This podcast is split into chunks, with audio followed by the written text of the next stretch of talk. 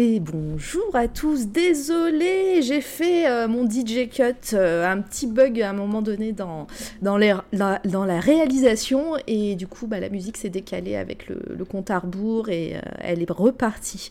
Voilà, donc désolé, petit DJ cut. bienvenue à tous, bienvenue sur cette toile à radio. Je vois que déjà qu'il y a plein de monde et sur le chat et euh, en viewer. Euh, Merci, hein, ça fait vraiment plaisir. Euh, les, pour les nouvelles personnes, bah, je me présente, je suis Mara. Euh, je suis accompagnée ce soir par ma chère binôme Candy. Bonjour Candy. Et bonsoir Mara, bonsoir à tous. J'espère que tu vas bien. Mais ouais, carrément. Et je suis, euh, comme d'habitude, euh, ravie de te retrouver pour une interview. Yeah, ouais, ça va être cool. Donc, euh, je disais pour les nouveaux euh, ici, donc c'est C'est toi la radio, on parle d'art, de culture, de pop culture, on fait du jeu vidéo, on fait de temps en temps, comme hier, de la musique, et puis ben, on essaye de faire la part belle aux artistes en invitant de temps en temps certains artistes pour qu'ils viennent parler de leur travail. Et merci, ça commence bien pour, euh, pour nous, puisqu'on a eu plein de nouveaux follow. Donc là, à l'instant, Nalouchka, merci beaucoup pour ton follow, ça fait plaisir. Juste avant l'émission, euh, Madzim nous a suivis, merci, merci. Euh, et puis dans la nuit et le matin, nous avons eu 3D, 3D Hante. 3D underscore Ant, donc euh, je sais pas comment on prononce, je vais t'appeler 3D. Euh, Dr. Reich 00- 007, euh, Lily Blue Orchid, et je pense que c'est tout pour, euh, pour, euh, pour ce. juste en off là. Donc merci à vous de nous avoir suivis.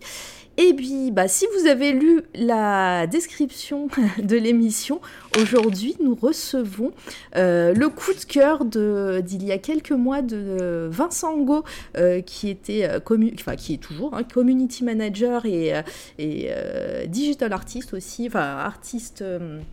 Euh, pour Substance by Adobe, euh, Adobe, hein, comme euh, nous, Tu le dis en- tellement comme bien, nous, en Lara, France on dit. oui, t'as vu. Et donc le coup de cœur, c'était Geoffrey Rosin. Bonjour Geoffrey. Salut les filles, ça Com- roule? Oui, comment vas-tu? Un petit peu stressé. Bon écoute, comme un jour de Covid, hein. tu travailles à la maison. Ouais, bah ça va, hein, ça pourrait être pire, ça pourrait être dans une cave. ouais, c'est pas faux. C'est pas faux. Euh, comment je te présente? Tu es digital artiste, 3D artiste, photographe. Est-ce que ça, Oh. ça te définit bien? Alors là, tu sais, je sais même pas me définir moi-même. Euh, environ artiste, ouais. Dans mon, dans mon cœur, je suis environ artiste, mais en vrai, euh, pour euh, Adobe, je suis euh, technical artist. C'est euh, un terme un peu grossier, mais euh, en gros, c'est juste, euh, ben, je fais de l'enviro, je participe à la création des tools qui sont faits en interne, et, euh, et voilà. Ouais, et j'essaie de faire des trucs sympas pour les présenter. Tu vas nous expliquer tout ça euh, tout le long Exactement. de l'émission. Euh, Est-ce que j'ai oublié quelque chose? J'ai pas dit bonjour au chat, évidemment. Bonjour le chat. Je vois qu'on on a euh, plein de monde. Patch qui est là. Coucou Patch, ça fait plaisir. Euh, voilà. Bah, pour les nouveaux qui sont là, cliquez sur le pseudo, de Patch et allez voir ce qu'il fait. C'est juste magnifique. On l'a interviewé aussi il y a quelques semaines de cela. Et c'est disponible sur notre SoundCloud et sur nos réseaux et peut-être encore en VOD, mais ça, rien n'est moins sûr avec Twitch. Coucou Euh, bonjour la Tome Crochu, pareil, super streamer, allez voir, euh, vu qu'il y a plein de nouveaux, je, le- je vais le dire à tous les quatre matins, je vous l'annonce. Euh, donc super streamer, la Tome Crochu- Crochu, allez voir ce qu'il fait. Ziemli, bonjour à toi, Leviantaris, bonjour. Et ben tu nous as amené du monde, Geoffrey, dis donc, hein. Madzim, je, je me suis pas foutu de votre gueule, hein. ah, t'as vu? C'est trop cool, mais c'est cool de voir des nouvelles personnes. Euh, à qui j'ai pas dit bonjour, les Viantaris, si. Euh, et puis, bah, je pense qu'on est bien. Euh, Candy, je vois qu'elle qu'elle fait popper les commandes sur le chat. Donc, si vous voulez avoir les réseaux sociaux de, de notre invité, vous pouvez faire point d'exclamation Geoffrey ou point d'exclamation Rosin. Si vous voulez poser des questions, n'hésitez pas. On a baissé le prix euh, des, euh, des messages à mettre en avant. Donc n'hésitez pas à utiliser vos points de chaîne vu qu'on est assez nombreux déjà pour mettre votre question en avant. pareil, j'avais, j'ai fait une petite commande pour vous le rappeler tout au long de, l'émission. voilà, donc on, attend vos questions et puis bah, en attendant, nous, on va discuter entre nous, Geoffrey. Exactement. Alors, pour commencer, euh, question bateau, euh, la question qu'on pose à tous nos invités, euh, bah déjà présente-toi. comment es-tu, quel est ton parcours, comment es-tu arrivé à ce que tu fais aujourd'hui? Et, on en parlera après du, coup de ton présent. Voilà. Alors, ben, écoute, actuellement, donc, je travaille pour Adobe, donc au même titre que Vincent que vous avez reçu il y a pas si longtemps. Et sur le côté, je donne aussi euh, cours, donc mhm. euh, j'interviens dans différentes écoles. Euh, bon, là avec le Covid, c'est un petit peu plus compliqué, mais euh, d'habitude, ça peut être euh, en Belgique, au Portugal, en Suisse, en France, enfin un peu partout et aussi en ligne d'ailleurs. Hein. Il y a des nouvelles écoles qui ouvrent de plus en plus en ligne et ça se passe très très bien. Et sinon, à part ça, eh ben, écoute, euh, je suis sur Lyon, capitale de la bonne bouffe. Euh, J'y suis arrivé pour Arkane, parce que suite à mes études, du coup, euh, j'ai pu. Euh... Oh putain, désolé, j'ai euh, j'ai Skype qui vient de m'appeler. Oui, euh, je disais. Donc, je suis arrivé sur Lyon pour travailler à Arkane suite à mes études, et puis bien encore avant mes études, je faisais ce que l'on appelait du modding. Donc c'était euh, en gros reprendre euh, des, des, contenus de jeux qui existaient, hein, mhm. donc euh, Half-Life 2 en l'occurrence, voire même Medal of Honor Allied d'assaut, et puis bah t'en faisais un peu ce que tu voulais, tu, tu, tu te crées un niveau qui se passe, je sais pas, dans le futur alors que le jeu se passe dans la Seconde Guerre mondiale, et puis tu t'éclatais un peu comme ça. Et donc bah du coup me, me voilà là chez Adobe pour faire pour participer donc à la création d'outils. Très bien. Alors, euh, nous, euh, à C'est toi la radio, on parle beaucoup bah, d'art et euh, de culture, etc. Par contre, on est un petit peu noob avec Candy sur tout ce qui se rapproche de, de tout ce qui est l'art digital, sur la 3D, etc. tu nous as parlé de mode et je, voilà, s'il y a des gens dans le chat qui connaissent pas trop, je veux bien que, que, tu, que tu définisses et que tu nous dises un petit peu. là, je vois que j'ai, mis moi sur, sur l'écran des des, vieux trucs que tu que as fait. Euh, donc ouais, effectivement. T'étais très jeune hein, quand, tu, quand tu disais, donc euh, explique-nous un peu voilà, la partie technique. Alors euh, là, il y a certaines images qui défilent qui sont peut-être un peu. ah bah, moi j'ai mis ce que tu m'as donné. Hein. Ouais, ouais, non, non, mais c'est vrai qu'il y en a qui sont un peu balèzes, genre celle-ci, l'actuelle, ah où bah, bah, du coup c'est euh, Hammer, super euh, engine, enfin euh, c'est pas un engine, un outil parce que l'engine c'est le source engine. Donc Hammer qui est un outil de euh, level design qui est raccordé donc au source engine et du coup donc le modding. Comme je disais en fait l'idée c'est on a un contenu là c'était Half-Life 2 et en fait, euh, tu vas, euh, je sais pas, reprendre euh, les ennemis, tu vas reprendre les, les objets, hein, donc les poubelles, les, les barils, etc. Tu vas te créer un complètement nouveau niveau. Voilà, tu vas créer des nouvelles situations pour ton joueur, et puis bah tu vas paquer ça, envoyer ça en ligne, et puis les gens vont pouvoir le télécharger gratos et puis pouvoir jouer à ta petite campagne solo que tu as fait avec 3 euh, francs 6 sous. Donc ça c'est le modding en fait. Hein. C'est tu prends un truc qui existe déjà, tu le bricoles, tu le modifies et tu balances. Et donc euh, après voilà, tu as plein de types de modes qui existent. Hein. Donc euh, tu as des modes solo, donc des, des campagnes single player pour un joueur, et tu as des campagnes multi, donc multijoueur, où là bah voilà, plus pour du jeu en ligne. Ok, et euh, bah, c'est ce qu'on voit à l'écran là, en, effet, euh, ce qui défile.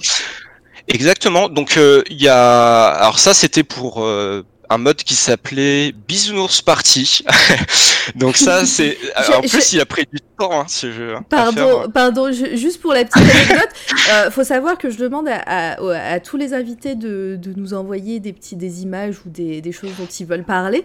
Et, euh, et j'ai reçu donc un, un transfert entier d'images de Geoffrey. Et dedans, c'était tout bien classé en, en, en, dossier et tout. Et il y avait un dossier Bisounours, Bisounours Party. Et j'avais hâte de savoir à à quoi ça correspondait parce que je, je comprenais pas. Et tu quoi, j'en suis putain de fier de ce mode parce que franchement, sans me mentir, il est, on a vraiment fait du bon boulot avec euh, les gens qu'on, avec qui on a bossé. Euh, en fait, alors c'est assez spécial euh, la façon dont ça s'est mis en place ce truc. Euh, là, ça remonte. Hein, C'était euh, donc là, j'ai été sur mes mes 14 piges, donc je devais être en quatrième au lycée. Euh, pardon, en quatrième au collège, pardon. Ouais. Et euh, on était tous sur un forum de, de level building. Enfin, ça s'appelait euh, Mapping Area à l'époque. D'ailleurs, je crois qu'il y a une personne dans le chat qui, qui en vient d'ailleurs de, de Mapping Area. Et euh, si tu veux, en fait, euh, ben, tu balances un peu ton boulot, ce que tu faisais. Et après, il y a des gens, ils vont aimer ce que tu fais et ils vont te proposer, tiens, nous, on a un projet, on fait un mode avec euh, des bisounours qui se tapent dessus et qui fument du crack. Enfin bref, est-ce que ça te botte? Bah ouais, carrément. voilà, je pense, je pense La que le meilleure concept, présentation de projet, quoi. bah c'est vendeur, des bisounours euh, qui boivent de la vodka avec des fusils à pompe. Ouais, pourquoi pas, carrément. Donc euh, du coup, bisounours parti et euh, ce truc, ça a duré euh, quand même euh, 4 ans hein, à être fait. Et c'était n'importe quoi parce que nous, dans l'équipe, on ne savait absolument pas faire nos modèles, on savait absolument pas faire nos textures. Donc, ce qu'on faisait, c'est qu'on prenait euh, les matériaux de Half-Life 2, on les balançait dans Photoshop, et en fait, euh, dedans, je sais pas, euh, t'as peut-être déjà dû voir, mais euh, tu sais, la galerie de filtres artistiques. Et alors, quand t'es une vieille merde, bah, c'est super bien parce que t'en prends un au pif et un deuxième, et en fait, euh, tu te sens pousser des ailes parce que t'as un résultat qui paraît trop stylé. Et bah, du coup, cette ce parti, c'est genre euh, filtre découpage avec des vieux, des vieux color gradients. Enfin, c'est n'importe quoi. C'est génial. Et donc tu dis que tu, tu, faisais, tu faisais ça au collège et euh, donc bah, dès ton plus jeune âge, hein, t'es tombé dans, dans le design euh, Ouais. 3D. Euh, Comment tu t'es dit à ce moment-là, euh, bah, c'est le métier que je veux faire et euh, et, enfin je sais je sais pas quel âge t'as, euh, pardon. Je, je sais- Là, je vais avoir euh, 30 ans euh, en janvier. Ça me fait bizarre de dire que je vais avoir 30 ans. J'ai encore l'impression d'avoir 22 ans, mais euh, Ouais, bah, je, je veux bien, je veux bien te comprendre. ah, je crois que je ne suis pas le seul Oh, visiblement. bah, bon, on, les, on les a passés les 30 ans euh, depuis euh, fou. Ça y est, maintenant je, je commence à voir les 40 arriver, moi, euh, perso. J'allais dire oh merde, mais c'est pas très poli. Euh, non, non, c'est, ça va. Mais sache que tu es le plus jeune euh, à- dans- en vocal, là, euh, actuellement. voilà, donc, juste, pour La le pression. C'est juste pour le signifier. Euh, mais euh, donc, euh, t'étais jeune, c'était euh, au collège. Bah. donc, je sais pas, à l'époque, euh, voilà, on est quand même de la même génération, même si on a quelques, quelques années d'écart, mais c'était pas trop. on n'en parlait pas trop du métier. de- voilà, on, on parlait pas trop Non, du métier de, de- digital, comme ça. Ouais, en fait, je, je veux pas dire de conneries, mais Internet, c'était... Allez, euh, quand j'avais 13-14 ans, c'était encore un truc assez, assez nouveau, et je me rappelle, enfin... euh, avec des amis, euh, l'après-midi, ce qu'on faisait, c'est on sortait dehors, on allait à la médiathèque euh, de, de la ville, parce que moi je viens de, de Vendœuvre, une espèce de, de petite ville euh, années 60-70 qui est juste à côté de Nancy. Et on allait squatter euh, tout le temps à la médiathèque parce que du coup il y avait euh, internet et comme euh, à l'époque il y avait pas grand chose sur internet, on allait tout le temps sur le site de tf1.fr pour jouer aux vieux jeux flash dégueulasses qu'ils avaient. et le truc c'est que moi j'ai eu la chance en fait d'avoir un daron qui euh, était extrêmement pointu et intéressé par l'informatique et les jeux vidéo. Il avait un placard, euh, un gros grosse armoire noire là dans son bureau avec tout plein de jeux. Moi, je passais mon temps à regarder les les petites jaquettes là, parce que c'était encore une époque où il y avait euh, les les CD, les grosses Ouais. boîtes. euh, quand on achetait le, le jeu là, on achetait un gros, ça faisait comme la taille d'un gros livre là. Les boîtes, elles étaient magnifiques en plus. Ouais, quand ah, tu, quand tu mettais la disquette à- Ah, c'est ou normal. le CD-ROM euh, dans C'est le dans ça. t'étais là, tu fais oh Mais là ouais. là. Mais en même temps, à l'époque, euh, c'était quasiment le seul moyen que tu avais hein, pour euh, juger euh, si le jeu était bien ou pas. hein. Tu Ouais. regardais la, la boîte et puis euh, tu te disais tiens, euh, les graphismes ils sont, sont super cool. euh, je, vais, je vais acheter le jeu. Puis des fois, t'avais des merdes pas possibles. Donc euh, et euh, du coup. Euh, bah, nous, on faisait beaucoup de parties en LAN, hein, donc on avait le, le, gros câble Ethernet qui parcourait euh, l'étage entier pour relier nos, nos ordi, et on jouait en ligne à Medal of Honor, ainsi qu'à d'autres jeux. Hein, euh, moi, j'ai pu connaître euh, Exen, Duck Nukem quand c'était euh, contemporain, donc pour dire c'est vieux, ça datait de 95, fastoche.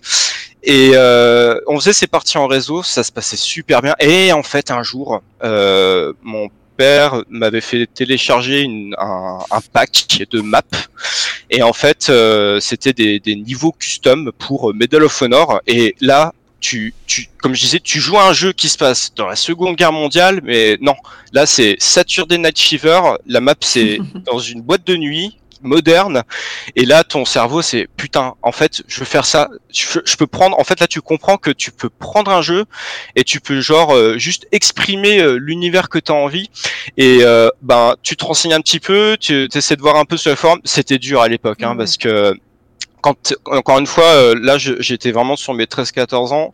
Je comprenais rien à l'anglais. Heureusement il y avait un peu de documentation en français. Et puis ben tu fais t'essaies de trouver, t'essaies de faire des trucs, voilà, et puis ben en fait de fil en aiguille tu te dis mais en fait euh, j'ai envie de faire ça plus tard quoi, c'est parce que t'as vraiment un, une, une, puissance d'expressivité qui est quand même assez élevé quand tu fais de la 3D. Et, comment t'as trouvé le parcours à, faire euh, en, général, souvent, en plus à ces époques-là, nous, on a reçu pas mal de, de personnes. C'était soit des ren rencontres, soit ils ont déjà, ils ont fait quelque chose de complètement différent et après sont arrivés dans, dans le métier euh, dans le métier qu'ils voulaient euh, enfin ou dans le métier actuel en tout cas euh, toi comment comment t'en es arrivé là? Et ben en fait, donc encore sur Mapping Area pour le coup. Alors ça c'est super marrant parce que si tu veux, il y avait ben Marc, Marc Bidoul d'ailleurs, excellent photographe et je crois même qu'il est là sur le chat. Hein, qui est belge, qui est namurois à la base. Et dans sa ville, en fait, en Belgique, il y avait une école d'infographie pour faire euh, bah, du jeu vidéo. Et du coup, euh, bah, en fait, avec d'autres gens de ce forum, on a été faire la même école que lui. Et ce qui est marrant, c'est que bah, on a tous fini à Arkane. Donc on, on s'est tous rencontrés sur le même forum quand on avait euh, 14 ans, enfin moi en tout cas. On a fait la même école en Belgique et ensuite on a tous fini à Lyon euh, chez Arkane Studio. Okay. Donc ça c'est pas mal. C'est parfait. Euh, et bah du coup, tu as parlé euh, euh, avant de, de, passer à ta carrière euh, professionnelle. Peut-être que dans le chat, j'ai raté des trucs. Candy, personne n'a utilisé ses points de chaîne à part Patch. J'ai vu de la meilleure façon, en ouais. effet. Tout à fait. Euh, non, il y, y, a beaucoup de, de vannes. Enfin, euh, par exemple, quand tu as parlé de Hammer, on nous a dit demandez-lui s'il aime MC Hammer, par exemple. oh putain. Euh, voilà. Euh, et puis ça parle saucisson, tout ça, parce qu'il ah oui, y a un lion, quoi, normal. Ah hein. oui, oui. Ah, voilà. ah, tu sais qu'en plus à Lyon, on est juste à côté du Pila et franchement, ils ont bah, le saucisson du Pila qui est vraiment, je pense, de très loin euh, le un des meilleurs saucissons que j'ai bouffé dans ma vie. je vous Donc, euh, recommande. voilà, hein. si jamais vous passez sur Lyon. Voilà, c'est surtout des questions gastronomiques ou, euh, musicales. Hein, pour l'instant, Geoffrey, donc, euh, donc pas quand je veille sur le chat. Oui, et puis n'hésite pas si toi tu as des questions de ton côté. euh, je sais qu'on n'est pas, on n'est pas les deux plus spécialistes de, de, de la, la team C'est toi la radio, mais euh, voilà, si tu as des questions, n'hésite pas aussi à en, à en poser. Euh, Je n'hésiterai pas. Pareil, n'hésitez pas à utiliser vos points de chaîne pour mettre vos questions en avant parce que bah, des fois, vu que là il y a un peu de monde, c'est super cool. hein. Merci à tous les nouveaux arrivants, hein, vraiment, c'est trop cool. Euh, comme ça, on les verra, on les verra passer. Et, euh, et voilà, non, on les a mis à 10 points de chaîne, ça va très vite. hein. je crois que, que si vous restez 5 minutes sur le live, vous avez déjà 10 points de chaîne. Donc euh, voilà, si vous follow, vous en avez 300. bah, bon, bref, c'est euh, c'est pas cher. Et pour Donc, follow, il vous faut juste appuyer sur le petit cœur. Allez-y, ça nous fait plaisir. Oui, en plus, ça fait toujours plaisir. Ça vous. Euh, bon, et ben du coup, on va passer, à, on va passer à, ta, à ta carrière. Là, je, je continue à passer des, des vieux trucs euh, que tu as fait hein, euh, dans ta jeunesse. Euh, mais, mais du coup, toi-même, tu, as- tu as dit que tu as, travaillé pour Arkane Studio. Donc euh, déjà, fais-nous un petit, un petit historique du studio parce que c'est pas, c'est pas des, c'est pas des débutants dans le métier du jeu vidéo. ah non, c'est vieux Arkane, hein. c'est super vieux. Alors par contre, euh, j'ai plus en tête précisément tout ce qui a été fait. Je sais que Arkane ça, ça a commencé avec euh, Ars Fatalis, qui a eu euh, énormément de succès à, à l'époque. Euh, je me rappelle qu'ils ont aussi fait euh, d'autres jeux comme euh, Dark Messiah of Myth and Magic. Mm -hmm. Puis il y a eu aussi eu plein d'autres petits projets qui n'ont jamais été sortis d'ailleurs. Ils ont fait un, un reportage sur ces projets qui ont été euh, annulés, jamais sortis euh, sur Arkane, qui est très intéressant si vous l'avez pas vu. Euh, le documentaire sur Arkane, donc bah, à l'époque ils avaient même été mandatés par par Valve pour faire Half-Life 2 épisode 3, qui est jamais sorti malheureusement. Euh, et puis sinon, Arkane est aussi très connu pour la série des, des Dishonored. Oui. Voilà. Ça, je pense fait, que ça doit. Ouais. Ils ont fait Prey aussi, il me semble. J'avais joué à ce jeu. Ah, alors effectivement, Prey, ouais. c'est plus la branche qui a été ouverte à Austin, euh, ah, okay. au Texas. Ouais, ouais. Bah du coup, euh, j'ai eu la chance de travailler un petit peu dessus. C'était plus en fin de production, parce que en général, hein, dans les jeux vidéo, les fins de prod elles sont assez serrées. Et généralement, c'est pas rare que des gens de d'autres studios. Bon, moi j'étais Arkane Lyon, donc ouais. voilà, c'était pas trop éloigné, mais c'est pas rare que des gens de d'autres studios viennent prêter moins forte euh, durant la fin du développement. Très bien. Euh, Nous je, avons une question je, dans je le vois, chat. oui, c'est bon ça. Je... Vas-y, vas-y. Ouais. Ok. Euh, on a une question de Mazim qui dit si tu avais un conseil à donner à des personnes qui se lancent sur ta trace, que dirais-tu? C'est compliqué parce que, en fait, euh, le, le métier a vachement évolué euh, par rapport à l'époque. Enfin, déjà maintenant, il y a euh, ben, ArtStation, pour ne citer que ça, hein, euh, où euh, tu peux avoir une exposition que tu n'aurais pas pu avoir à une époque.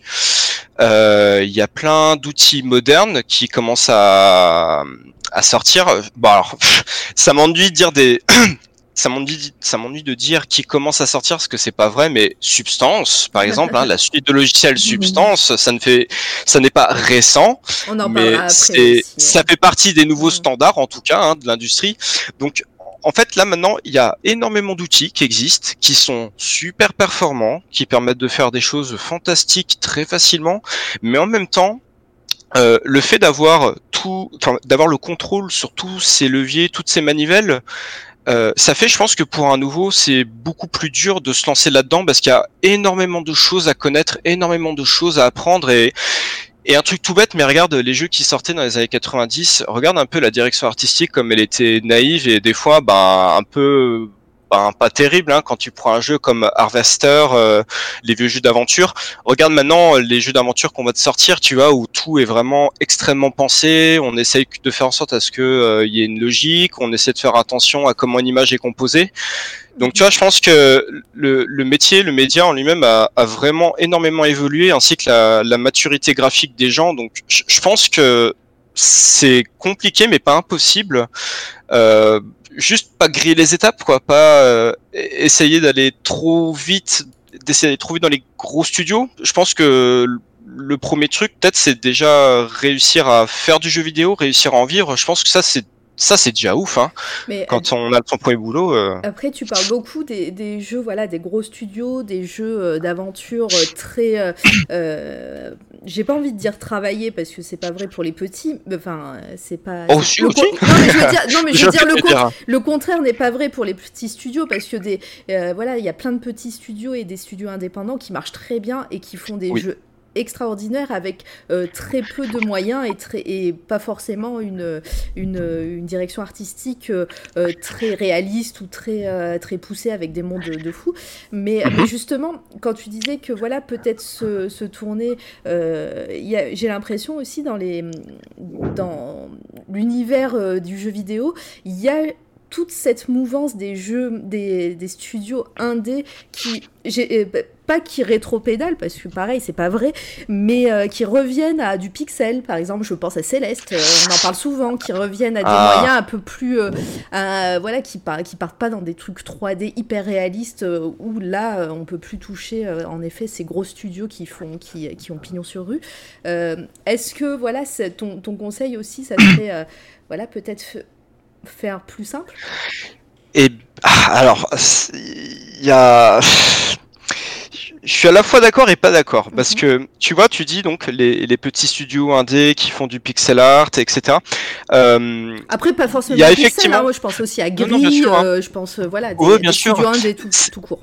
c'est vrai que les, les studios indés généralement ont des effectifs qui sont réduits, donc effectivement quand tu es un studio indé, tu vas pas te lancer dans un open world comme un GTA avec euh, gestion de la physique et des bagnoles euh, dans tous les sens. Enfin, clairement tu réduis le scope et généralement ce qui se passe bien, voilà, c'est quand tu as un ou deux artistes, un jeu en pixel art, c'est, ça me fait chier de dire ça. Je vais pas dire c'est pas compliqué à faire, mais c'est peut-être plus c'est peut-être plus rapide à produire, tu vois. Tu n'as pas à modéliser tu n'as pas à gérer euh, tout un tas de, de, de techniques comme le baking, les shaders, etc. C'est du pixel art, tu vois. C'est beaucoup Ouais. plus direct.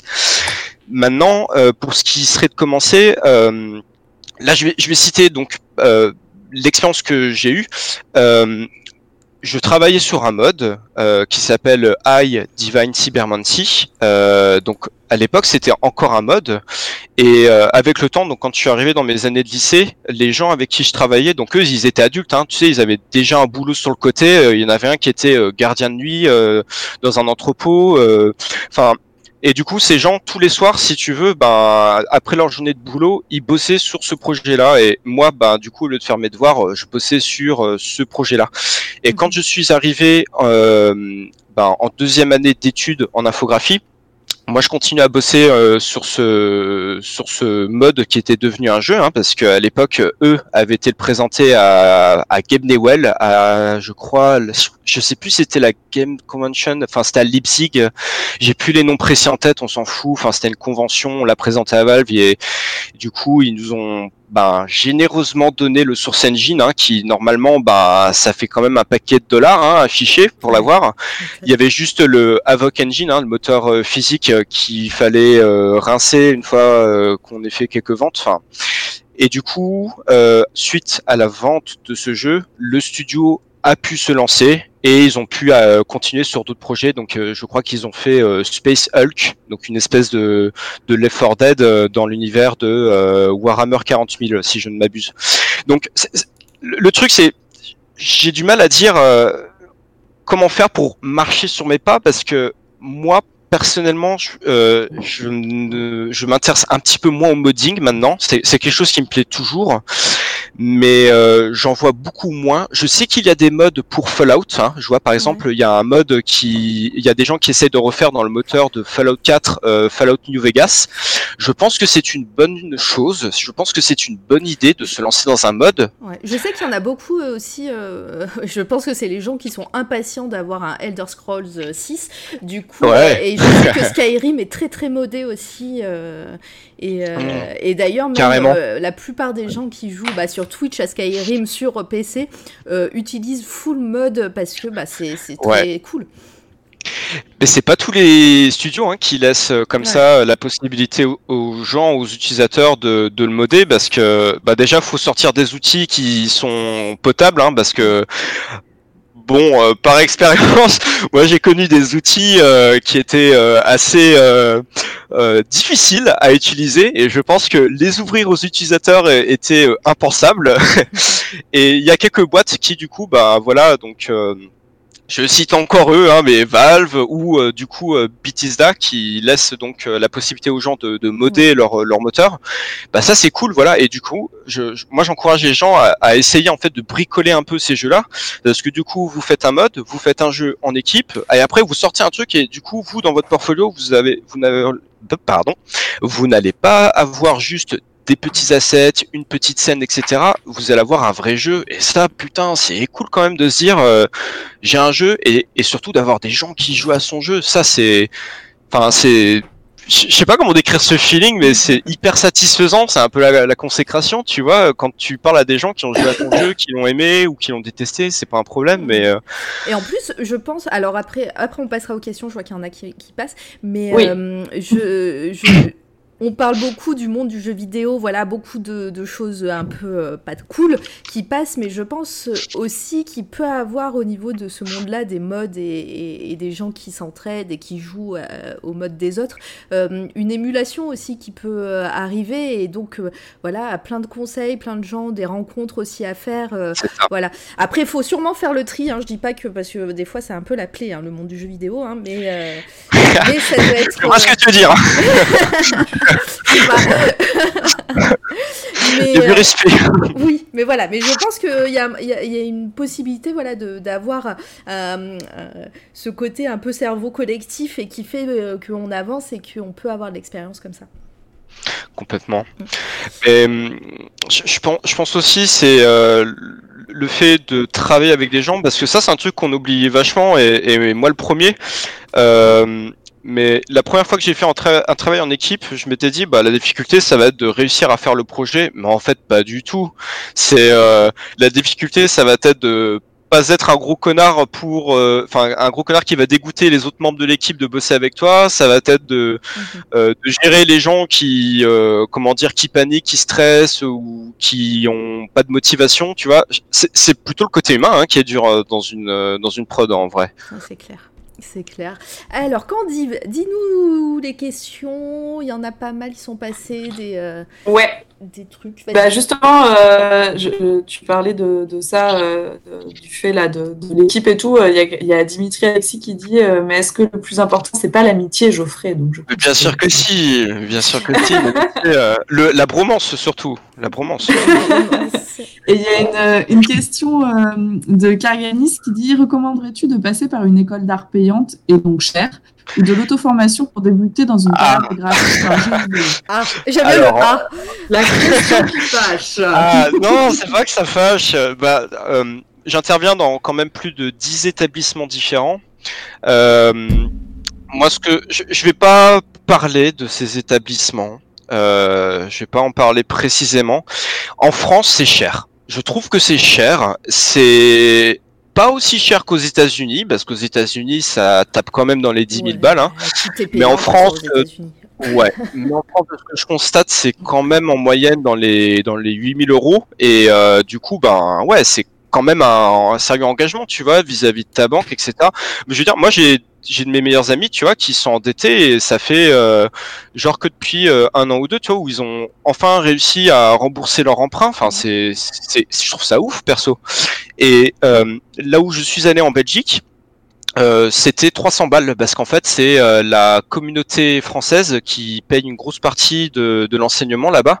Et du coup bah non ça n'était pas cher l'enseignement était très bien et euh, après, honnêtement, très sincèrement, je pense que quelqu'un qui n'a pas envie de mettre des thunes dedans, il peut très bien mater des tutos sur euh, sur le net. Il y a d'excellents tutoriels. Moi, je me rappelle quand j'apprenais euh, Substance Designer, il y avait, euh, bah, faut le dire, des Indiens qui font des super tutos. Les Indiens, c'est ouf, ils te font tout le temps des tutos sur tout et euh, et en plus ils ont ils ont un petit accent qui les rend super charismatique, je trouve. Mais t'as plein de super tutos qui font que je pense maintenant, dès que t'as une question, tu trouves en 5 minutes ta réponse euh, sur YouTube ou sur des, sur des réseaux. Hein. Donc je pense que c'est faisable. Et eh ben voilà, vous avez votre réponse. Je vois, il y a plein de monde sur le chat. Hein. Merci hein, beaucoup euh, euh, d'être là et de poser vos questions et de réagir. alors, est-ce qu'il y a d'autres questions, Candy? Je crois que j'en ai vu passer une. Alors ouais, je vois une question. Je sais pas si c'est un joke ou pas, mais je te la pose quand même. Vas-y. C'est. tu vas t'offrir non, mais j'avoue, étant une noob, il y a des choses que, bon, peut-être qui m'échappent, mais euh, euh, il y a John Paul Alexander qui dit qu'elle a été le plus dur de passer de high à une équipe pro. Pierre Jules le chiant. Alors, vas-y, redis voir euh, la. J'ai pas bien entendu le, début, malheureusement. Quel a été le plus dur de passer de high, enfin E-Y-E, ah, à une équipe pro ouais. à une équipe pro quel, est, quel a été le plus dur Ou est-ce que ça a été le plus dur? Ouais. Eh Quel a été ben... le plus dur de passer Donc, euh, j'imagine, qu'est-ce qui a été Ah, de faire la prod, pour- ok, euh, ok, ouais, c'est... Ah, Alors c'est peut-être une joke, hein, réfléchis pas trop non plus, hein, si, euh, Ouais. si jamais tu n'y arrives pas. hein. Je pense que ça doit être euh, peut-être un, un pote qui a, qui a bossé dessus aussi, mais très sincèrement, euh, moi c'est sûrement le un des meilleurs moments de ma vie, le modding. euh, le, le fait de bosser sur ce truc-là, parce qu'en fait, ce qu'il faut savoir, c'est quand vous êtes sur des, des vrais projets euh, AAA, donc euh, en studio où c'est du, du taf pro, euh, vous faites pas ce que vous voulez malheureusement. hein. Il y, a, y a des tâches, hein, et puis on vous assigne des tâches, et puis vous les faites, point barre. Mais quand vous faites du modding, ben vous avez votre mot à dire, et puis si vous avez envie de taper un pot de fleurs euh, dans votre niveau, ben personne va trop vous dire euh, de le retirer en général. Donc moi j'ai vraiment, moi je reste super euh, heureux de ce que j'ai vécu sur AI, euh, tout comme j'ai vraiment apprécié Arkane, mais très différemment. Voilà, c'est vraiment deux plaisirs différents. Hein. Très Ouais, bien, merci pour cette réponse. Euh, Il y a Dimitri Alexis qui, qui revient sur ce que tu disais euh, concernant les tutoriels. Il dit le problème pour un junior qui veut s'auto-former, c'est plutôt la qualité du tutoriel, d'après moi, parce qu'il faut être honnête.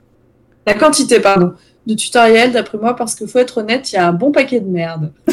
Ouais, et il a, il a raison, parce que en fait le problème c'est qu'il y a beaucoup de gens aussi qui euh, s'improvisent euh, mentors, qui ont regardé un tuto et qui des fois, euh, bon, n'ont peut-être pas forcément appris euh, une notion pertinente. Euh, je prends un exemple, c'est juste celui qui me vient en tête à chaque fois parce que je le retrouve souvent dans les écoles, mais euh, en général, on a tendance un peu à traumatiser les étudiants avec euh, les triangles, voilà, parce que quand tu fais de la modélisation, Ouais. tu places des polygones, hein, des quads et des triangles, et en général, on leur apprend à ne jamais utiliser les triangles et ce que je regrette, c'est qu'en fait, ça fait euh, tout un batch de gens qui, euh, du coup, euh, sont euh, comment dire, euh, un peu limités dans leur workflow, dans leur efficacité. Et je pense qu'en fait, c'est peut-être juste qu'ils n'ont pas, ils n'ont pas eu les explications. Pourquoi est-ce que c'est mal de les utiliser et peut-être aussi pourquoi est-ce que ça peut être bien d'en utiliser. Donc toi, je pense que ouais, c'est pour ça que c'est bien d'avoir une personne pour t'expliquer aussi un petit peu. euh, pourquoi les choses sont, sont comme ça quoi et pas juste euh, voilà il y a des règles on fait comme ça point barre te pose Mhm. pas de questions et là effectivement je pense que c'est la limite de certains euh, tutos qu'on pourrait trouver en ligne Très bien, parfait.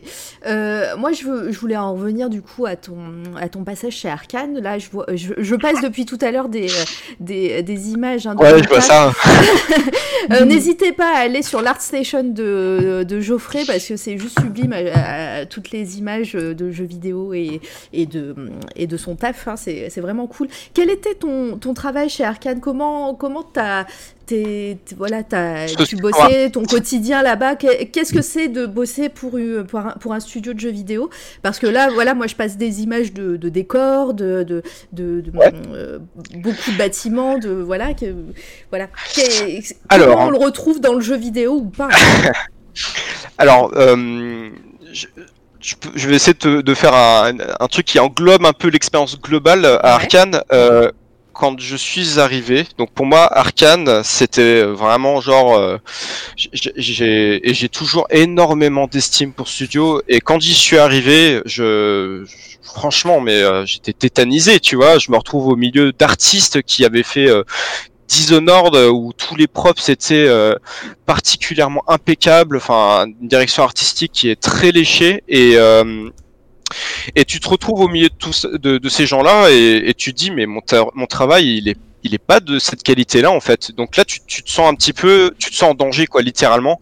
Et je me rappelle que les premiers mois où je suis arrivé à Arkane, alors déjà j'avais pas de logement encore sur Lyon, hein, Mhm. donc euh, c'était Arkane qui me payait l'hôtel. Je suis resté euh, deux mois à l'hôtel, hein, donc j'avais euh, 22 ans à cette époque-là.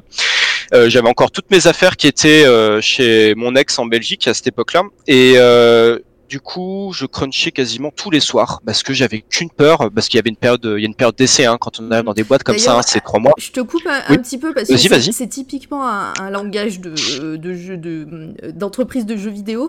Euh, Ah. Est-ce que tu peux définir crunch? En plus, on en Ah. parle beaucoup en ce moment. On parle pas de chocolat. Merde. Voilà, c'est pour ça. J'ai on en- lâché le mot, euh. Voilà, t'as lâché le mot et on en parle beaucoup en ce moment. Il y a beaucoup de studios qui parlent de ça et qui. euh, ouais, c'est de la merde. Voilà, c'est des C'est- céréales. Ouais, c'est des.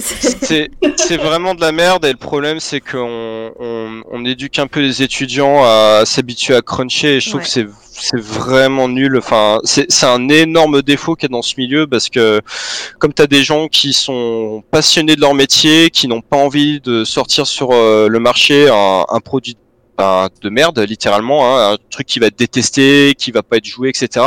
Les gens euh, donnent euh, généreusement de leur passion, de leur amour pour faire un produit qui est top.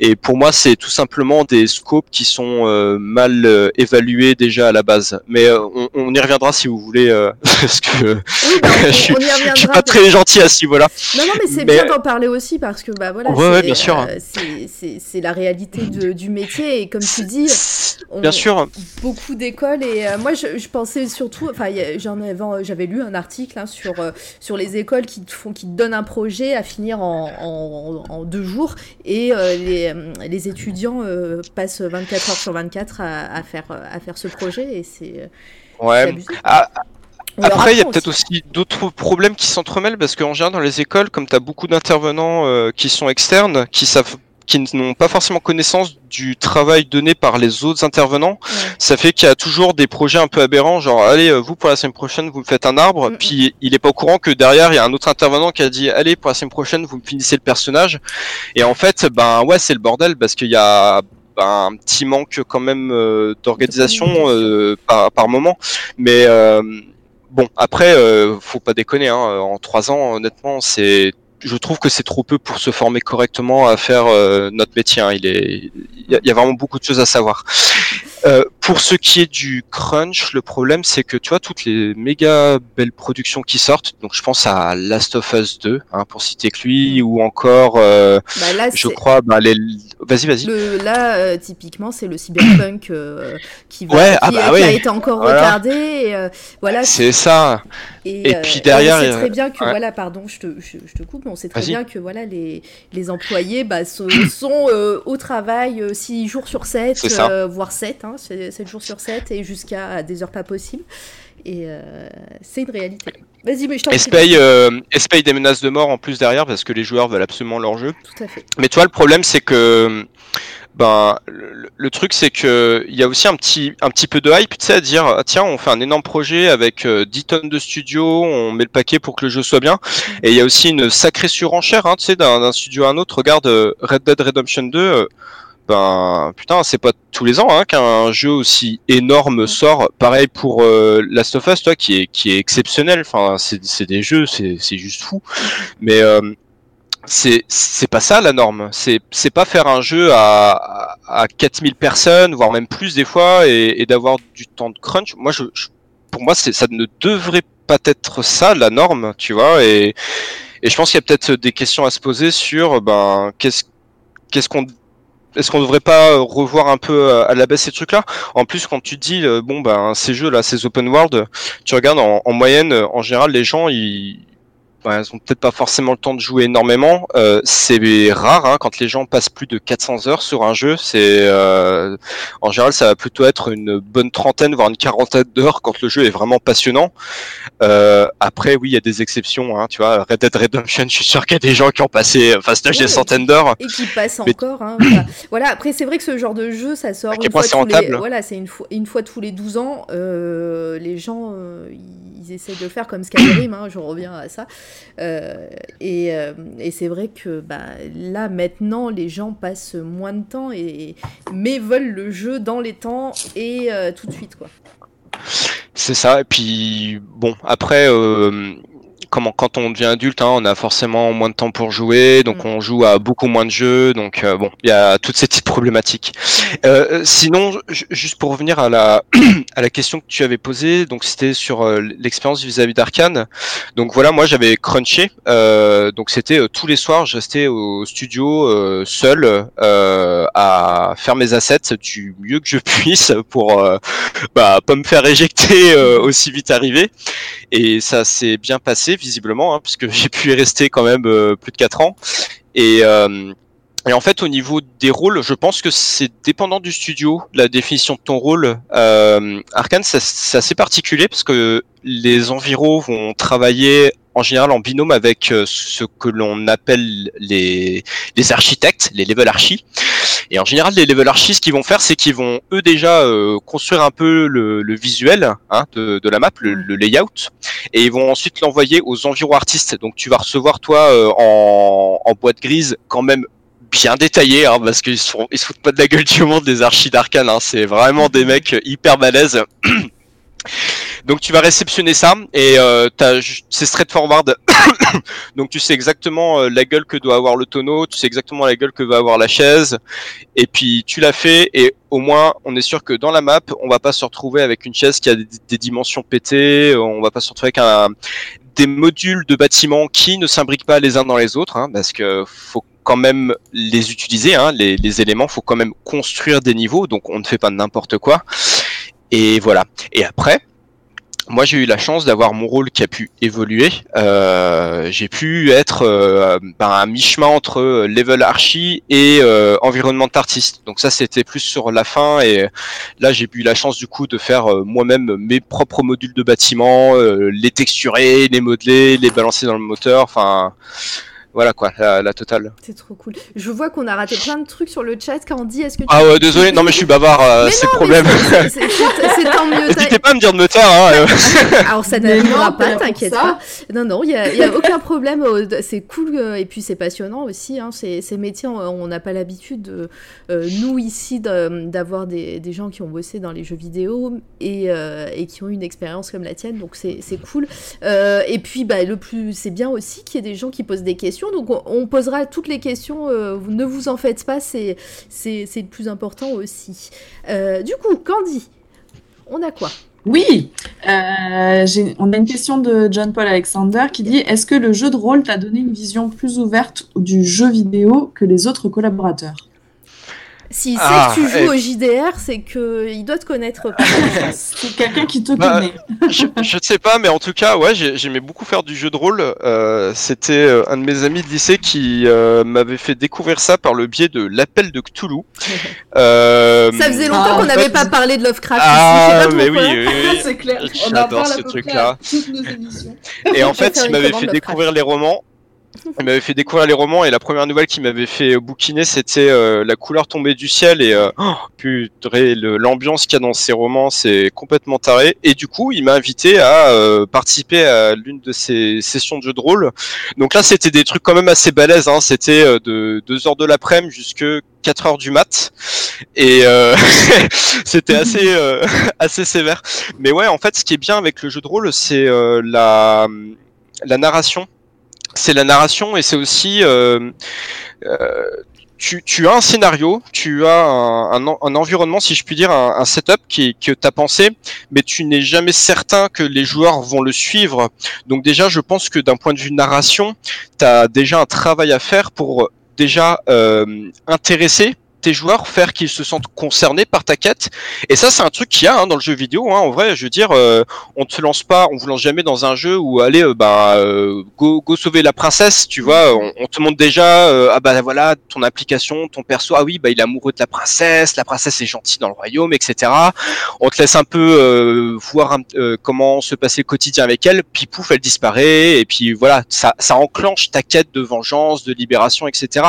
Donc tu, tu mets en, tu introduis un, un prétexte et je pense que le jeu de rôle est excellent pour ça en fait, pour euh, raconter une histoire et, et faire en sorte à ce que ben, tes joueurs ne soient pas euh, passifs à subir, à, à réagir connement à ce qui se passe juste, Mhm. tu vois. On ouvre une porte, il y a un monstre, bam, et puis on prend le trésor. Enfin, c'est de la merde ça, tu vois. Ah, je vois bien. Euh, ouais, je suis un peu, je suis, je suis très positionné là-dessus. non, mais c'est parfait. Euh, on a une autre question de Karganis qui dit Comment as-tu vécu les limitations créatives et graphiques liées à la prod pour augmenter les perfs, garder une cohérence globale, etc. Euh, je me suis vengé sur les textures. En fait, euh, c'est marrant parce que il y a dans mon, mon entourage, en tout cas, les gens euh, m'estiment avant tout pour mes textures, alors que à la toute base, tu vois, moi je, faisais pas de texture, hein, j'ai juste appris à les faire quand j'étais à l'école et point barre. Moi à la base, je construis des niveaux, tu vois, euh, je, je, je place des props et puis je fais une rue. c'est plutôt ça moi que j'aime bien faire à la base.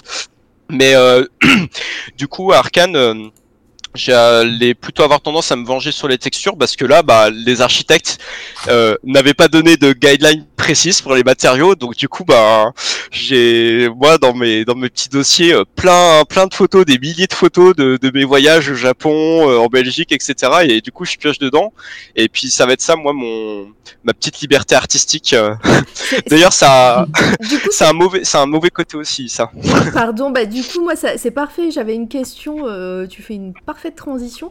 Euh, justement, le fait de travailler dans un euh, dans un studio comme ça de jeux vidéo qui, qui, euh, sur un jeu vidéo qui a déjà une dé- une, une DA ou comme on, comme on aime dire le mot le mot à la mode en ce moment, le qui a déjà un lore euh, Ah. de son côté. Est-ce que c'est pas frustrant en tant qu'artiste de devoir faire des choses qu'on t'impose et, euh, et voilà ne pas pouvoir euh, tester soit bah, soit un décor soit un objet à mettre par là parce que bah t'as pas le droit? Je, je pense qu'il y a la façon dont la problématique est amenée dans le sens où, regarde, quand tu as une contrainte euh, qui, toi, te paraît juste, qui est réfléchie, il n'y a pas de souci de suivre la contrainte, tu vois. Regarde, Mhm. quand tu cuisines, on est d'accord que tu vas pas foutre du sucre dans un bœuf bourguignon. Tu vois, je veux dire, c'est la contrainte. Tu fais un plat qui a une thématique salée, on, on met pas du, on met pas du sucre, tu vois, c'est normal. Donc là, tu, tu l'acceptes de bon cœur parce qu'elle te paraît justifiée. Maintenant, euh, si euh, la raison pour laquelle on, t'empêche ou on te brise ton idée quand tu fais une proposition, car tu peux faire des propositions malgré tout. Voilà, si tu penses que tel bâtiment serait mieux avec une arche voûtée plutôt qu'une arche brisée, etc. Tu peux faire une proposition, il n'y a aucun problème. Maintenant, c'est une discussion. Voilà, il faut que tu acceptes que, ben, voilà, ton idée ne soit pas acceptée et puis, bah, de faire tout simplement, bah, ce qu'on te demande de faire parce que, bah, t'es quand même payé pour faire du décor et pas, euh, et pas autre chose, quoi. Tu vois. Enfin, il y a, des gens qui ont déjà réfléchi le truc, qui sont, euh, il y a une hiérarchie, il y a un lead, il y a un DA, il a une vision et et euh, voilà, faut la respecter et avoir confiance. Voilà, je pense c'est aussi une sorte de confiance et aux supérieurs de te communiquer correctement leur vision pour pas que tu te sentes frustré toi dans tes idées. Ok, très bien, c'est euh, parfait comme réponse. Ça me va largement. Euh, Est-ce qu'il y a d'autres choses dit sur le chat Non, ça se dit bonjour, euh, ça, ça parle recette euh, et les pêches au thon. Voilà, euh, parce que Ah, la pêche au thon, vous avez goûté ça j'espère Pas vrai. Non, vous thon. connaissez pas. Alors, on est d'accord que c'est pas lyonnais, euh, ça n'a rien à voir avec le saucisson. Ah non, non, non, non, non, la pêche au thon c'est belge et c'est juste tu prends des pêches, tu, de préférence des pêches en sirop, tu vois, qui sont vraiment bien molles et tu les fourres avec un mélange de thon maillot, c'est une tuerie, je vous jure. Je vous jure, je vous vois avec des grands yeux, mais, Je vous vois avec Je les vous- gars, tu nous vois pas, hein euh, Ne, ne fais pas genre. Mais c'est la magie de la radio, c'est que tu vois, l'imagination fait le reste, c'est fabuleux, non? Alors, t'as as des gens qui trouvent que c'est bien, puis il y en a d'autres dans le chat, ils sont pas, euh, sont pas convaincus. Mais ça, c'est des gens qui n'ont pas essayé, tu vois. C'est des gens qui ont un avis sans même essayer, et ceux-là, faut, faut les mépriser. Il n'y a, y a pas d'autre solution. Enfin, Moi, je, je demande, je regarderai la recette. Je, je ferai un, un test. J'ai testé pour vous, je ferai un, voilà. Très bien. Et Ah, t'inquiète, là, tu peux mettre du sucre, du sel, ça marche. Tout peut aller. Euh, et parfait, pareil, euh, donc s'il n'y a pas que- d'autres questions ou d'autres réactions sur le chat, si euh, tu as parlé de la... euh, mince, euh, j'ai perdu le mot, euh, de la hum, texture, voilà, je vais y Ah arriver. oui. De- te- tu Ouais. parlais de la texture, du coup, c'est pareil, ça, ça, fait, ça fait une petite glissade contrôlée vers euh, euh, ton métier d'aujourd'hui. Euh, et puis, euh, et puis le l'entreprise pour laquelle tu travailles. Donc, euh, si tu peux nous faire pareil, un petit historique ou un- une petite présentation. Alors, ben. Si tu avais d'autres coup- choses à dire sur Arkane, oh, n'hésite pas non plus. oh, hein. bah, oh, on, pourra, on pourra y revenir, hein, Oui. mais euh, en gros, euh, alors. Déjà, peut-être co- comment, comment je suis arrivé à Lego. euh, alors, parce qu'à la base, c'était algorithmique. Ensuite, on, a, on a fusionné avec euh, Adobe hein, euh, très récemment. Enfin, il y a genre peut-être euh, un an et des brouettes. Euh, il y a eu une période où je, je voulais partir d'Arkane, je voulais euh, expérimenter autre chose parce que j'avais moi l'impression d'avoir vu ce que je j'avais à voir tout simplement et je m'étais dit j'ai j'ai envie d'évoluer. Est-ce que j'ai envie de rester 40 ans dans la même boîte à faire euh, ben des modèles, des textures et puis euh, rester bien sagement à à ne pas faire plus?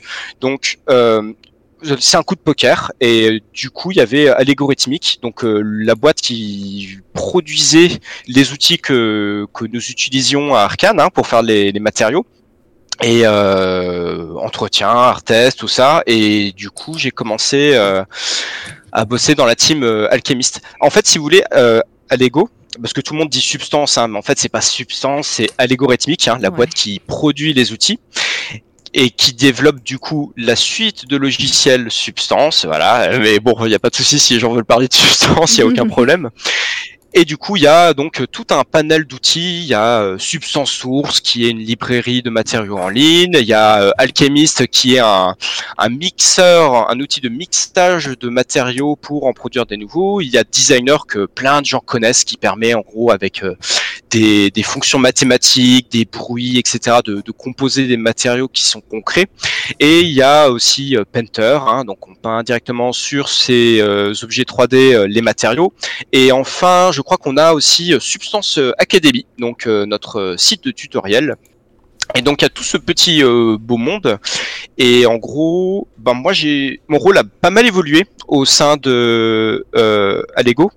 Euh, j'étais, je faisais déjà en fait des outils pour euh, Substance Alchemist. Euh, je, je faisais des filtres, voilà. Donc euh, vous preniez votre matériau et puis tiens, j'ai envie de mettre de la poussière. Eh bien, je réalisais un petit fil comme ça. Tu mets de la poussière, ça vient bien dans les creux et puis t'as bien la petite texture de la poussière et puis ça vient briller. Enfin, tu vois, tu le le le, le boulot d'autiste un peu. Et ensuite, euh, j'ai migré dans la team source. Donc, euh, je faisais des matériaux pour la bibliothèque en ligne. Et euh, voilà, en général, euh, c'est des drops qui sont pour des cabinets d'architecture, euh, des drops pour euh, le marché du gaming, des drops pour euh, l'automotive, euh, les, euh, les magasins de, de vêtements de luxe, etc. Et après, j'ai encore bougé, donc euh, je suis arrivé dans le labo de recherche et développement de Adobe, où là, euh, bon bah, je peux pas parler de ces outils-là parce que secret défense, mais euh, je donnais, si vous vouliez, un, un, un avis. J'étais un peu le, j'étais un peu power user avec un autre de mes collègues sur euh, les, outils qui étaient faits. Et là, très récemment, il y a une nouvelle team qui a été faite, donc c'est Art and Development, et là, on va plus avoir un rôle de, vitrine pour Adobe, donc pour vraiment venir placer Adobe de, manière puissante. euh, dans le milieu visuel, voilà, tu vois, pas juste euh, les utilisateurs, mais Adobe sait faire aussi des trucs avec ses outils et mettre en valeur ses outils. Ok, très bien. C'est- Si Voilà. vous voulez d'autres euh, d'autres infos sur euh, substance, sur alg- allégorique, etc., je vous envoie euh, sur notre interview de Vincent Go euh, qu'on a fait il y a quelques semaines euh, à la rentrée. Yes. même. Euh, voilà, vous trouverez ça sur notre SoundCloud sans problème. Et on parle beaucoup, euh, beaucoup du, euh, du logiciel et de tout ça. Donc, euh, avec euh, grand plaisir. Euh, Est-ce qu'il y a des choses sur euh, le chat? J'ai vu d'autres questions arriver. Oui, Merci hein, de participer, les questions. gens. Là, vous Merci êtes, euh, beaucoup. Fabuleux, fabuleux. Vas-y, Euh, eh bien, on va reparler, euh, on va reparler de JDR puisque euh, on nous pose la question euh, si tu pouvais adapter un jeu de rôle en jeu vidéo, euh, tu jetterais ton dévolu sur Cthulhu ou autre chose comme un plan, Planescape. Ah, Planescape. euh, bah, le truc, c'est qu'il y a déjà eu Planescape Torment hein, qui a été fait, donc euh, c'est un peu ratepé pour faire un truc aussi cool que celui-ci. c'est un vieux jeu euh, d'aventure qui ressemble vachement à du Baldur's Gate. C'est génial, vraiment, je le recommande. On peut finir le jeu sans buter qui que ce soit. Euh, si je pouvais prendre un jeu de rôle. Euh, Tu joues encore bah- d'ailleurs, parce que tu parlais de, que, que tu étais joueur dans ta jeunesse, mais maintenant tu, tu joues encore? Oh, le seul jeu de rôle que je fais, euh, c'est dans la chambre. Hein. non, je... non, je plaisante, je plaisante. Euh, Twitch, en ne vrai, je- pas s'il vous plaît. Grand, euh, les, dieux, les dieux de Twitch, euh, c'était pas, c'était une blague. C'était une blague. yes. Enfin, peut-être pas, mais En c'était une fait, blague. En fait, j'adorerais refaire une partie de Cthulhu et euh, je pense honnêtement, si je devais euh, réadapter un jeu de rôle en, en jeu, ça serait l'appel de Cthulhu parce que bon, c'est mon avis, hein, ça engage que moi, mais euh, Euh, je trouve que la meilleure interprétation en jeu vidéo de Cthulhu, c'est Dark Corner on Earth, qui a été édité par Bethesda, et je crois que c'est euh, celui qui est sorti en 2002 ou 2001. Il est, super vieillot, mais bon sang l'ambiance. C'est tiré de la nouvelle euh, Le Cauchemar d'Innsmouth. Bon sang, pourquoi est-ce qu'on n'arrive pas à refaire un Cthulhu aussi bien, quoi? Ça, je comprends pas, et voilà, mais c'est ça qu'il faudrait refaire, en fait. Après, là, il y a beaucoup d'adaptations hein, de Lovecraft euh, qui pop Ah un, peu, oui. un peu, que ce soit en série, que ce soit, que ce soit des, des romanciers aussi qui, euh, qui prennent euh, de- le monde de Lovecraft et qui en font des, des trucs. Euh, ça, ça arrivera sûrement. voilà, peu. Ouais, mais tu vois, ce qui me gêne, c'est que dans les interprétations qu'il y a de, de la plupart, euh, enfin la plupart des interprétations qu'il y a de l'univers de, de Cthulhu, c'est euh, un peu steampunk. Et Mhm. honnêtement, je vois pas ce que le steampunk a à foutre là-dedans, tu vois.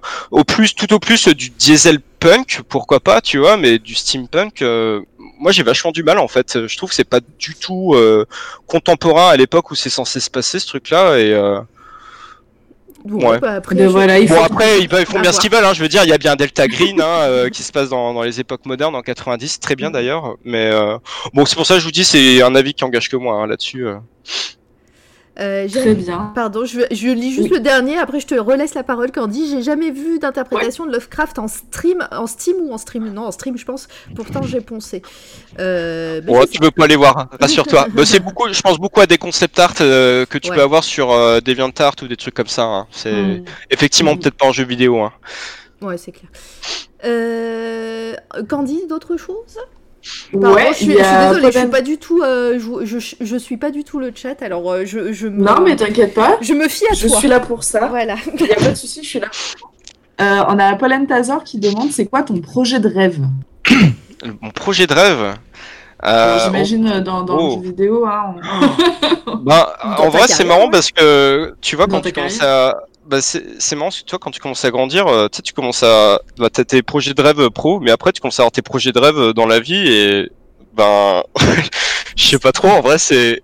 Bah, moi, déjà, je me vois pas faire du jeu vidéo toute ma vie, hein. Clairement, il y a un moment où je me dis, euh, je me vois trop bien être ébéniste, euh, faire moi-même euh, mon, mon propre billard, inviter mes potes à picoler et à jouer au billard euh, chez moi sur la table de billard que j'aurais fait moi-même.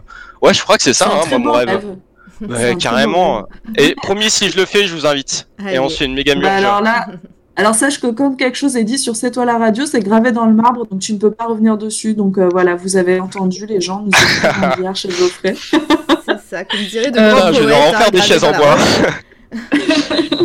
Il faut qu'on fasse une Euh, alerte est- gravée dans la roche et sniper, euh, comme ça, ça Ouais, arrive comme tellement. ça. J'appuie sur un bouton et on Et a le sais- gravé dans la roche. Ouais, et il nous faudrait un petit jingle avec, euh, avec euh, Sniper qui chante, franchement, c'est génial. Euh, on a une autre question de Dimitri Alexis qui dit euh, Comment tu sens l'avenir du texturing nodal par rapport à l'évolution des techno time et de l'avènement de la photogrammétrie Toi qui as une vue depuis l'intérieur d'elle. Alors déjà, est-ce que tu peux nous traduire la question pour, euh, pour, euh, pour le commun des Ok. mortels C'est une question qui l'intellectualise à mort parce que je le connais bien, c'est mon meilleur pote, euh, le Dimitri. Euh, Donc, mais en vrai, elle tu- est pas tu con ta question. Tu- Elle est pas con, sa Ouais, question. bah du coup, tu traduis la question et tu réponds à la Alors, je question. vous traduis. En fait, donc, le texturing nodal, donc c'est beaucoup euh, Substance Designer ou d'autres euh, concurrents hein, qu'il peut y avoir. Donc, euh, le, le- le problème, je trouve, du texturing en nodal, c'est que quand vous êtes un artiste, vous aimez bien avoir le contact direct avec votre matière. J'ai un buste, je sculpte matière glaise et je, je shape mes yeux, je mets un nez, etc. Là, c'est des nodes. Donc, ça veut dire quoi? C'est tu fais clic-clic, tu gères juste un petit slider et puis tu changes la fonction mathématique et puis tu as ton résultat. Je veux dire, moi, c'est pas comme ça que j'envisageais mon métier. Euh, Moi, il y a un moment où j'ai envie d'avoir un contact qui est direct avec la matière. J'ai envie de d'avoir ben, cette intimité avec mon travail. Donc là-dessus, pour le texturing nodal, effectivement, euh, c'est, je ne sais, je ne pense pas forcément qu'on va, euh, qu'il va y avoir que des outils qui vont dans cette direction-là. Je pense que clairement, c'est en train d'évoluer, c'est en train d'exploser. Il y a de plus en plus de gens qui s'intéressent à, à Houdini, qui est un outil de modélisation procédurale et nodale, hein, comme euh, les euh, Substance Designers. Et l'avantage, c'est qu'en fait, euh, vous pouvez faire des variations, vous pouvez, euh, en fait, vous vous pouvez produire très efficacement et très rapidement. hein. Mais le seul problème, c'est que ça demande un bagage technique qui est quand même assez dense. Euh, alors que quand vous êtes juste des artistes purs, c'est pas compliqué hein, de prendre une tablette graphique, de griffonner, de faire un dessin, et ça fonctionne déjà en fait. Mhm. Et du coup, euh, l'avènement de la photogrammétrie, le problème de la photogrammétrie, c'est que déjà ça demande un matos de fou furieux. Euh, J'ai un de mes amis, euh, Romain, euh, bah, qui bosse avec moi, hein, euh, qui est euh, vraiment un grand pro de la photogrammétrie, Romain, Romain Rouffet. Et lui, en fait, il utilise des caméras avec des objectifs qui, coûtent la blinde et bon sang le setup qu'il faut pour juste scanner une matière parce que il va falloir prendre plusieurs photos rapprochées du sol. Faut pas qu'il y ait un changement d'angle au niveau de l'appareil photo. Faut pas que l'éclairage y change, etc. Et après, faut traiter hein, les, les datas que vous obtenez de la photo. Enfin, c'est super technique, mais après, c'est vrai que ça permet d'avoir des résultats qui sont euh, complètement abusifs euh, qualitativement. Donc, euh, franchement, je sais pas, sais pas dire. euh, Enfin, chaque studio a fait son choix. euh, les, les Battlefield, ils font beaucoup de photogrammétrie, donc euh, il y a une approche hyper réaliste. Il y a des jeux qui sont maintenant full substance, hein, et il y en a qui utilisent encore un petit peu, ben, des mélanges de techniques. Voilà, un peu de ZBrush, un peu de Painter, un peu de designer. Moi, je pense qu'on va aller vers un truc qui est complètement mixte et bâtard, hein, tout simplement. Je pense que ça va être un, un mélange. Ouais, on va revenir on va, à. On va prendre le meilleur de, de tout et euh, Bah ouais. voilà. Et puis- Bah, le, truc, c'est qu'il y a une hype euh, que tu peux voir sur les réseaux sociaux. C'est les gens aiment bien et ils ont raison. Hein, c'est c'est super. Il y a plein de gens, ils font des matériaux incroyables avec juste des notes, juste en procédural. T'as vraiment l'impression euh, d'être confronté à un seul en pierre, etc. Mais encore une fois, est-ce que c'est vraiment plaisant pour tout le monde de le faire? Moi, je enfin c'est pas mon avis en tout cas et moi je préfère euh, de temps en temps retourner dans ZBrush, sculpter et ensuite effectivement utiliser un peu de nodal pour euh, décortiquer ce qui est chiant à faire. Voilà. Parfait. Il y a Petch qui bien. dit joli, jo- joli parquet. euh, Enfin, il est beau ton parquet, Ah. joli travail. Joli travail ouais. d'ébéniste. Voilà, on- la boucle est bouclée, c'est bon. Ça sera mon sol chez moi. euh, voilà. je ferai des sols à la con en bois. Pardon, je, je regarde tout le temps le dernier, euh, le dernier commentaire, mais il doit en avoir d'autres, Candy, euh, avec d'autres Ouais. questions. Il y a, il y a Coco Corp qui demande euh, Et Geoffrey, tu penses qu'on pourra trouver des softs de texture directs dans les moteurs dans l'avenir? C'est une question. Euh, des softs de texture directe, euh, je pense qu'il je pense qu'il il veut parler du fait d'avoir euh, directement un truc qui génère de la texture dans le moteur, mais euh, je pense pas parce que je vois déjà à quel point c'est compliqué de développer un logiciel.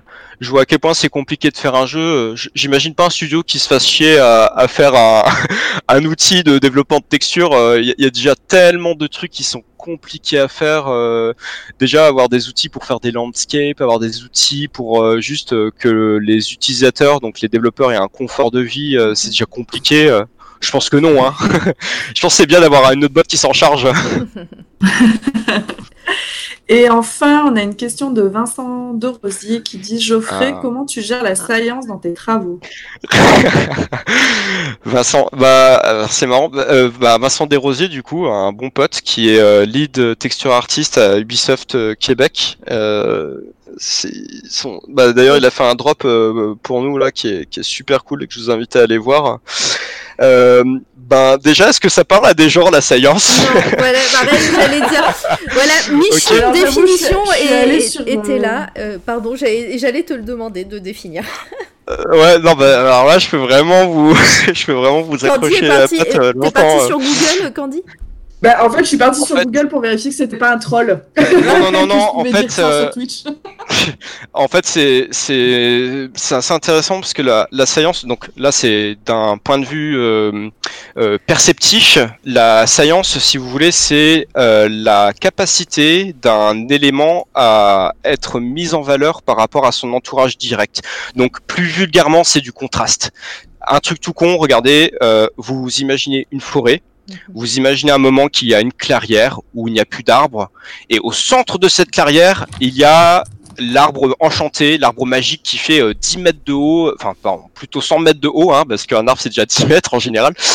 Bah tu vois ton arbre il est saillant parce que déjà il y a rien du tout dans son entourage proche. Au niveau de sa taille il est très différent des autres. Donc en fait, il y a un contraste au niveau de la taille, il y a un contraste au niveau de la densité d'arbre, donc ça crée une saillance et du coup ça le rend visible. Donc quand on parle de saillance, c'est la capacité d'un élément, d'une image, d'un, euh, d'une caractéristique picturale d'une image à être euh, visible au premier coup d'œil.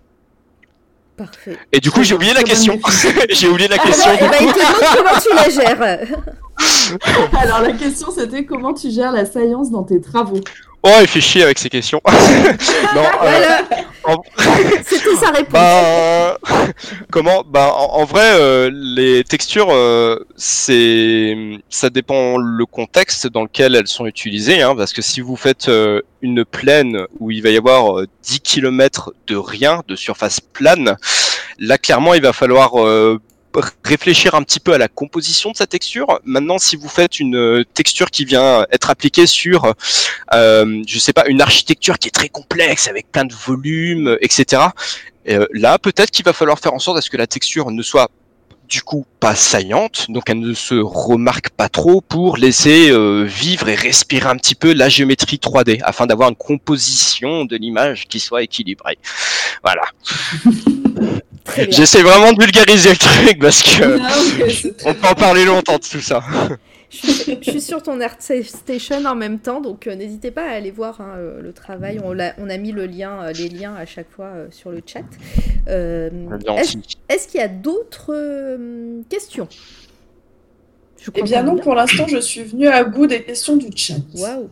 Euh, Est-ce que tu voulais rajouter quelque chose sur ton travail euh, pour euh, tout ce qui est texturing, et, etc. euh, ta façon de travailler, comment tu, euh, voilà, comment te, on te, comment tes missions te viennent déjà? Les missions, euh, qu'est-ce que tu Bah, penses comment- à quel voilà. type de mission par exemple? Bah voilà, bah, une, une image d'un parquet, voilà, tu te dis, euh, c'est moi, je vais Ah. la faire. Est-ce que, est-ce que c'est des commandes, Ok. est-ce que, Hmm. est-ce que c'est chez Adobe qu'on te, qu'on te missionne sur Hmm. certains projets? Effectivement. Eh bien, euh, ça, c'est un peu la question qu'on peut répondre à tout à chaque fois. hein. C'est, ça dépend.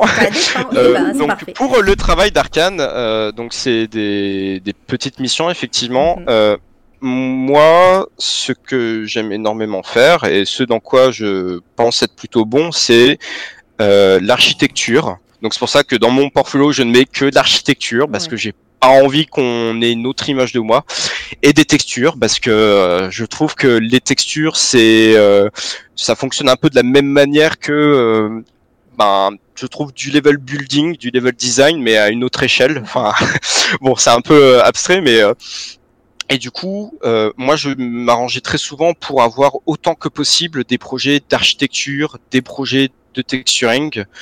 Euh, quand en général vous vous en sortez bien dedans, il n'y a aucun souci pour en avoir d'autres. hein. Donc, euh, moi, je me rappelle une fois, on m'avait demandé, tiens, euh, tu veux faire euh, des les brins d'herbe là pour le jeu Je- Moi, j'avais dit à mon lead, bah désolé, mais en fait, moi, je suis vraiment super mauvais. J'aime pas du tout faire ça et euh, puis bah, il m'a filé autre chose, euh, donc il n'y a pas de stress.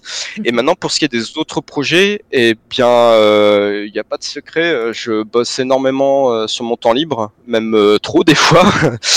Euh, La joie du je- télétravail. Et puis, ben, ouais, c'est. C'est- juste, moi j'aime bien faire ça, des, tu vois. Des fois, c'est c'est complète- c'est dur de, de compartimenter les moments de travail et les moments de. euh, c'est bon, je, je, je coupe avec le télétravail. C'est peut-être des fois un peu difficile. Ouais, mais tu vois, quand t'es depuis tes 4 ans euh, sur un ordi, ben, en fait, euh, même si je bosse pas, en fait, je joue à des jeux et puis tu peux pas t'empêcher à un moment, tu sais, de te retrouver à analyser, comme quand t'écoutes une bonne musique, tu vois, t'analyses un peu, ah tiens, euh, cette mélodie ici ou. euh, et, et du coup, je me dis, quitte à être mon cul sur l'ordi, ben, des fois, je, je bosse, des fois, je fais des trucs que je, je sors jamais, que je monte pas sur mon, mon Station parce que je le fais pour ma tronche quand même, hein. Je veux dire, euh, si je fais de la 3D, c'est aussi parce que ça me plaît, donc il manquerait plus que, enfin, je le fasse que pour les autres, donc je fais des trucs pour moi que je montre pas et euh, euh, voilà, et puis je les texture pas, je fais juste des bâtiments et euh, puis ça me plaît, donc voilà, je m'occupe comme ça. Justement, puisque tu parles de tes projets perso, euh, je, rebondis, euh, Mara, parce qu'il y a une question dans le chat de Léviataris qui dit comment tu décides de tes projets perso à portfolio ou non? Euh, quand je les termine. Là, par exemple, c'était, ça, c'était une texture que j'avais donnée en examen à mes étudiants de, de Aries. Donc, je leur avais filé. C'était assez méchant quand même, hein, parce que le sol était vraiment bizarre. C'est euh, le sol en pierre qu'il y a dans la euh, Waterfall House de Frank Lloyd. Superbe baraque et genre le sol il est juste méga chelou parce que déjà c'est un sol en pierre qui est luisant comme pas possible. Et en plus de ça la façon dont le sol est construit donc celui-ci hein, de sol la façon dont il est construit est, est vraiment très particulière. Bah voilà il y a, y a, des fois où je tombe sur une matière comme ça qui me plaît énormément et je me dis juste ouais bah tiens pourquoi pas je vais je vais la, la donner en exercice à mes étudiants puis moi je vais prendre plaisir à, à la faire. Mais sinon euh, bah ça dépend. Moi j'ai toujours tendance à un peu improviser les trucs. Tu vois, je me pose pas la question de ce que je vais faire le lendemain. C'est sur le moment, bah tiens c'est joli, euh, je le fais. Et puis si j'ai pas envie de le faire, euh, je le fais pas. Hein. je vais pas me forcer. D'ailleurs, je pense qu'on a une de tes étudiantes ou ancienne étudiante, en tout cas dans le chat, qui dit au secours, j'en fais encore des cauchemars. Euh, de ah. ce sol, donc. ah oui, oui, oui, bah, je pense qu'elle a dû faire partie de la, de la fameuse promo. Euh... Voilà, je pense que tu as traumatisé euh, une promo d'étudiants avec ce sol. Mais c'est ça qui est intéressant en fait, c'est tu vois, tu as des matériaux comme ça où ben tu sais que c'est un sol en pierre, il est hyper luisant, il euh, y a tout plein de signes qui te dans ton cerveau qui disent ce sol en pierre il est chelou. Mais tu sais tu reconnais que c'est un sol en pierre tu vois il y a quand même des éléments euh, très caractéristiques. Et c'est ça qui est vachement cool dans le texturing c'est qu'en fait tu essayes de, de synthétiser finalement euh, l'essence des éléments que tu essayes de reproduire. Qu'est-ce qui fait que ton sol tu l'as aimé? Qu'est-ce qui fait que ton sol il ressemble à, à de la pierre? Et, et, et c'est ça en fait que j'aime bien en fait euh, faire, c'est un truc qui pourrait paraître un peu banal, c'est justement le, le révéler au moment où tu vas faire ta texture, où tu vas amplifier certaines couleurs, amplifier certains volumes, tu vois, où tu vas vraiment mettre toi ton, ton expressivité euh, dans, dans ce que tu as vu, quoi. C'est ça, c'est chouette hein, à faire. C'est clair. Euh, il y a Litena qui, qui est là dans le chat. Et euh, d'ailleurs, si vous connaissez pas Litena, euh, cliquez sur son petit pseudo. Elle est follow. C'est trop cool ce qu'elle fait. Elle stream. Elle parle beaucoup de Tolkien et de, du Seigneur des Anneaux, et etc. Bref, elle dit big up pour l'artiste qui parvient à parler de son travail de manière non seulement enthousiaste, mais aussi accessible même pour les néophytes. Donc, c'est vrai que c'est plutôt cool pour nous qui sommes un peu des noobs. tu arrives à oh, vulgariser ton travail. Ouais, non, non, mais euh, c'est pas toujours évident euh, quand on quand on connaît rien et je trouve que tu le vulgarises très bien. Donc, euh, oh, c'est l'enseignant qui parle alors. Exactement, ça doit être ça. si tu me demandes de parler de ma vie, c'est pas la même. et il y a Petch qui dit c'est vraiment la même approche que pour le dessin ou la peinture traditionnelle. Mmh. Euh, Patch aussi qui, euh, qui stream et qui, euh, qui est dessinateur qu'on a déjà interviewé et qui lui travaille au crayon. Sa commande ne marche pas, je sais pas pourquoi. Mais il y a une commande. Et ouais, sa commande marchera. Ouais, mais je regarderai après. Il y a plein d'artistes en plus euh, dans votre communauté là, et, et je me dis, ben, en fait, quand, quand, tu commences à bien maîtriser ton, ton truc, tu te rends compte qu'en fait tous les autres euh, médiums, en fait, c'est un peu la même chose. Hein. Il y a, il y a un peu tout le temps les, le même feeling, tu sais, qui revient cette envie d'avoir une, une espèce de, de, thématique dans le travail que tu fais, et puis ensuite de, de venir un peu le, le personnaliser, mettre des, des, un peu de surprise, tu vois. Je pense que c'est beaucoup la même chose hein, médium à un autre. Ouais, c'est clair. Oui, oui, euh, en effet, on a pas mal d'artistes dans, nos, dans, nos, dans notre communauté, euh, comme on dit sur Twitch. Donc euh, voilà, si, si, vous aimez les arts et on essaye d'avoir le plus d'artistes possible ici euh, au micro et d'artistes différents. Donc voilà, ça, ça ne fait que commencer. On en a déjà eu une bonne quinzaine, et peut-être même le 20e, je sais pas. mais voilà, donc merci hein, pour tous les follow. On n'a pas le temps de le dire, on les dira à la fin. Donc vous inquiétez pas. Merci en tout cas, Coco Corp. T'es es le dernier, donc je te, je, te, je te, le dis de vive voix. Euh... Et euh, oui. juste dans le, dans le chat, on a Lidena qui dit excellent prof, du coup j'imagine, et il y a Léviataris qui répond ça dépend des jours. ça dépend si je me suis bien levé. Euh... J'avoue que des fois j'aime être un peu sadique. J'avoue que des fois je suis un peu sadique dans la difficulté de ce que je demande à mes étudiants. Je, je Mais c'est pour apprendre. Voilà. Voilà. mais bien intentionné. Euh, moi, j'avais une question euh, Oui. pour, pour la suite, pour, toi, pour l'avenir. Euh, tu te vois euh, comment euh, dans quelques temps? Est-ce que tu, euh, tu disais que quand même c'est un métier passion, que tu fais aussi de la 3D pour toi, pour ton portfolio et tout. Hmm. Euh, Est-ce que tu te vois toujours faire de la 3D Est-ce que tu te vois aller euh, encore plus, comme euh, si- s'il y en a qui font la blague, désolé, euh, qui ont la ref, qui, toujours plus loin, toujours plus haut, euh, à faire, euh, à faire le, de la 3D, à, à bosser pour Adobe et tout Ou est-ce que tu aimerais revenir à, à des choses, euh, à d'autres choses ou faire autre chose? Est-ce que tu la sens la Et- petite transition qui arrive? Ah, oui, oui. Bah, en fait, effectivement, c'est vrai que, ben, grâce à un ami ici présent, Marc, c'est vrai que je fais pas mal de, de photos. Euh, c'est un médium que j'ai découvert euh, très récemment par euh, par son biais, ainsi que celui d'un autre ami, de deux autres amis, ben, Romain et puis euh, Nicolas Milo, qui euh, bah, du coup font partie de Biproche, hein, qui font de la, photo et qui m'ont bah, qui ont réussi à communiquer un peu leur, leur passion. Après, très honnêtement, moi, j'ai j'ai pas la, prétention de faire un, travail aussi quali qu'eux. Euh, moi, je voulais principalement plus euh, découvrir le médium. Moi, tu vois, si tu veux, là, j'arrive sur mes 30 ans, j'ai un peu l'impression de faire ma crise de la quarantaine, dans le sens où je me dis, euh, putain, ça, il ça me, 30 ans encore. hein. Ouais, mais ça, me- ça me fait chier de me dire, euh, je suis, je suis artiste entre guillemets et putain, euh, je peux pas faire un buste, je peux pas, euh, je sais même pas faire de la musique. Enfin, si, je peux en faire, mais euh, vous allez dire que je suis vulgaire. euh, je peux, je, je fais de la cuisine éventuellement, mais tu vois, il y a plein de trucs que j'ai envie d'exprimer, que j'ai envie de faire et que je fais pas parce que, bah, en fait, j'ai j'ai trop peur de faire de la merde et en fait, je, je, je sais juste pas qu'est-ce que je ferai plus tard et c'est pour ça que j'évoquais le fait d'être ébéniste. C'est clairement, tu vois, à force de modéliser euh, ton univers en 3D, en fait, il n'existe pas, tu vois. Moi, Madaron, euh, les jeux sur lesquels j'ai bossé, etc., elle y jouera jamais, elle les verra jamais. Par contre, tu vois, me dire qu'un jour, je puisse inviter ma mère, qu'elle vienne poser son cul sur la chaise que j'ai taillée. Euh...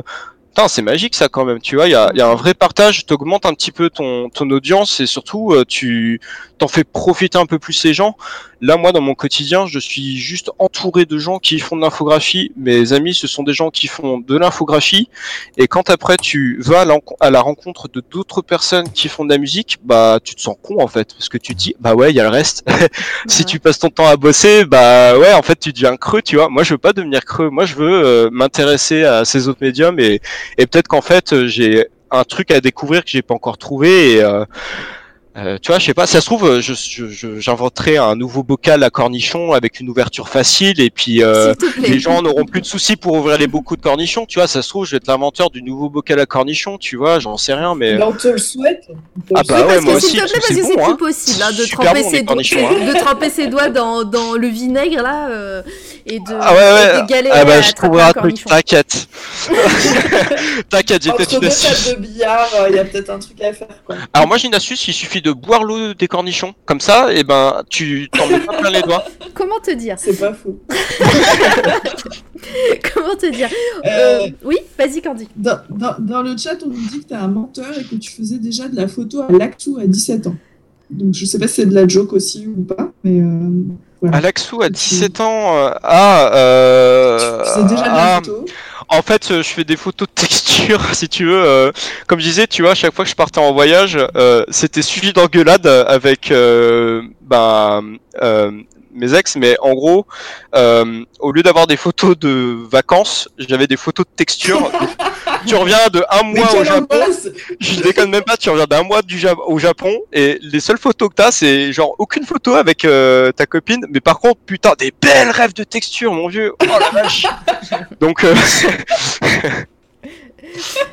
Je, je vois l'idée. Et on nous dit aussi que tu écris et que tu as écrit un livre, que tu es en train d'écrire un livre. Dis-nous tout. Non, non, non, ça c'est une connerie. Parce que j'allais dire c'est du spoiler et s'il avait pas envie d'en parler, bah c'est.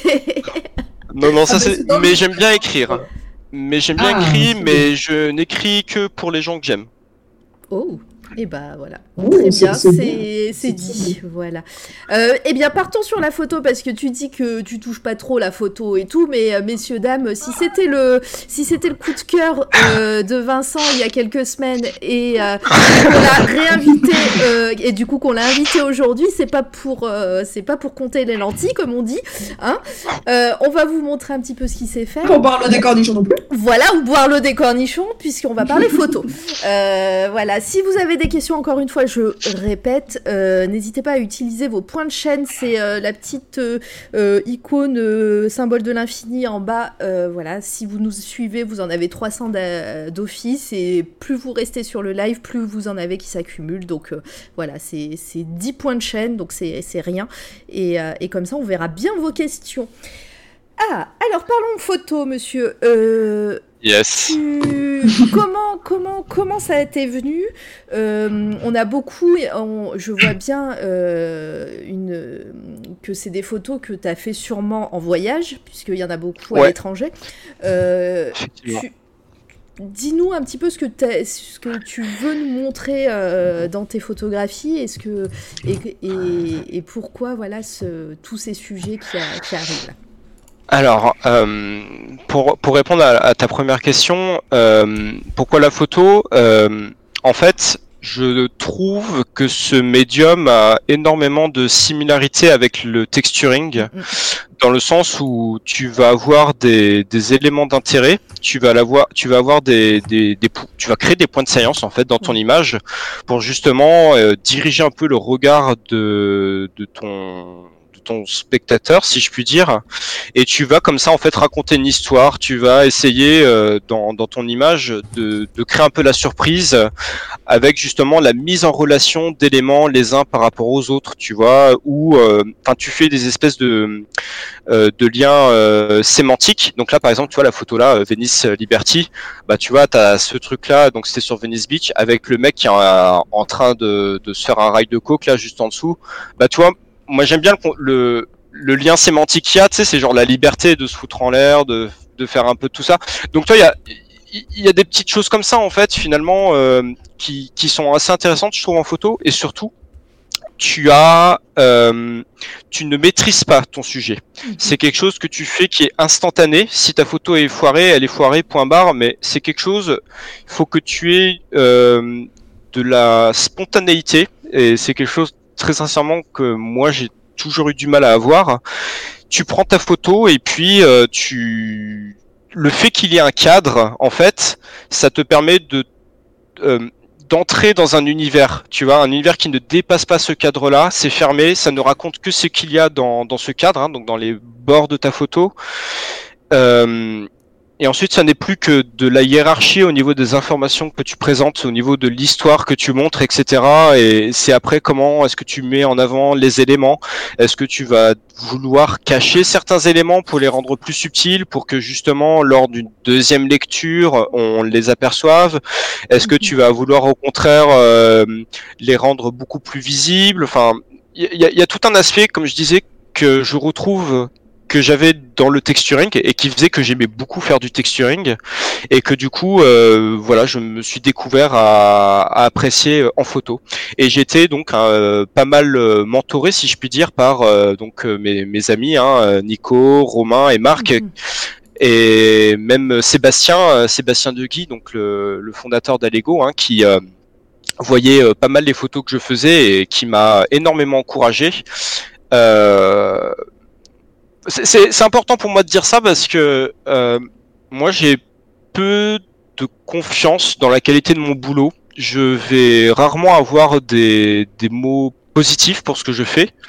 Euh, c'est peut-être aussi ce qui fait que j'ai peut-être euh, euh, comment beaucoup de mal à, à faire des compliments sur le- les travaux de mes étudiants, etc. hein, pour ceux qui me connaissent, euh, parce que je suis euh, peut-être d'autant plus dur avec mon propre travail. Et Sébastien ainsi que mes autres amis ont euh, m'ont beaucoup encouragé et peut-être avaient un regard euh, moins moins dur, moins sévère sur euh, ce que je faisais et ça m'a vraiment aidé à, à peut-être euh, m'ôter cette, cette frustration de ne pas maîtriser mon médium et, et cette gêne à, à le montrer.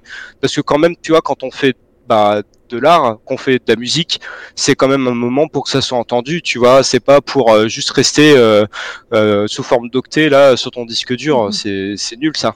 Je Non, pense- c'est fait pour être montré. Je pense qu'il ne t'en veut, pas. Enfin, les étudiants sont là, hein, dans le chat. hein, on est 40 euh, là, donc je pense que ça va. T'es pas, c'est pas, c'est pas pire. Oh, Dacroc, bah tu C'est pas le pire des profs. euh, oh, Dacroc qui lance un raid avec plein de personnes, c'est gentil. T'étais sur euh, Zelda, j'avais vu. Il jouait à Zelda. Donc, euh, si vous connaissez pas Dacroc, on a un- une petite commande Dacroc.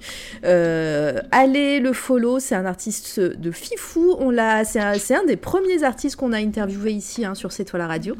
Et euh, il est trop cool. Et, euh, demain d'ailleurs, euh, il, fait partie du salon, chaîne Twitch avec plein d'artistes différents qui, diffusent quasiment en continu. Et demain, avec Slan Meta, ils vont faire un concept super cool. Ils vont jouer à un jeu vidéo, se poser dans un coin du jeu et faire des croquis de ce qu'ils voient à l'écran. Ça va être trop cool. Et il me semble que c'est. Alors, je sais plus si c'est 14 ou 16 heures. Je dirais 16, mais voilà, il le dira dans le, chat. Mais euh, voilà, on fera de la pub et euh, c'est vraiment trop, trop cool euh, le concept.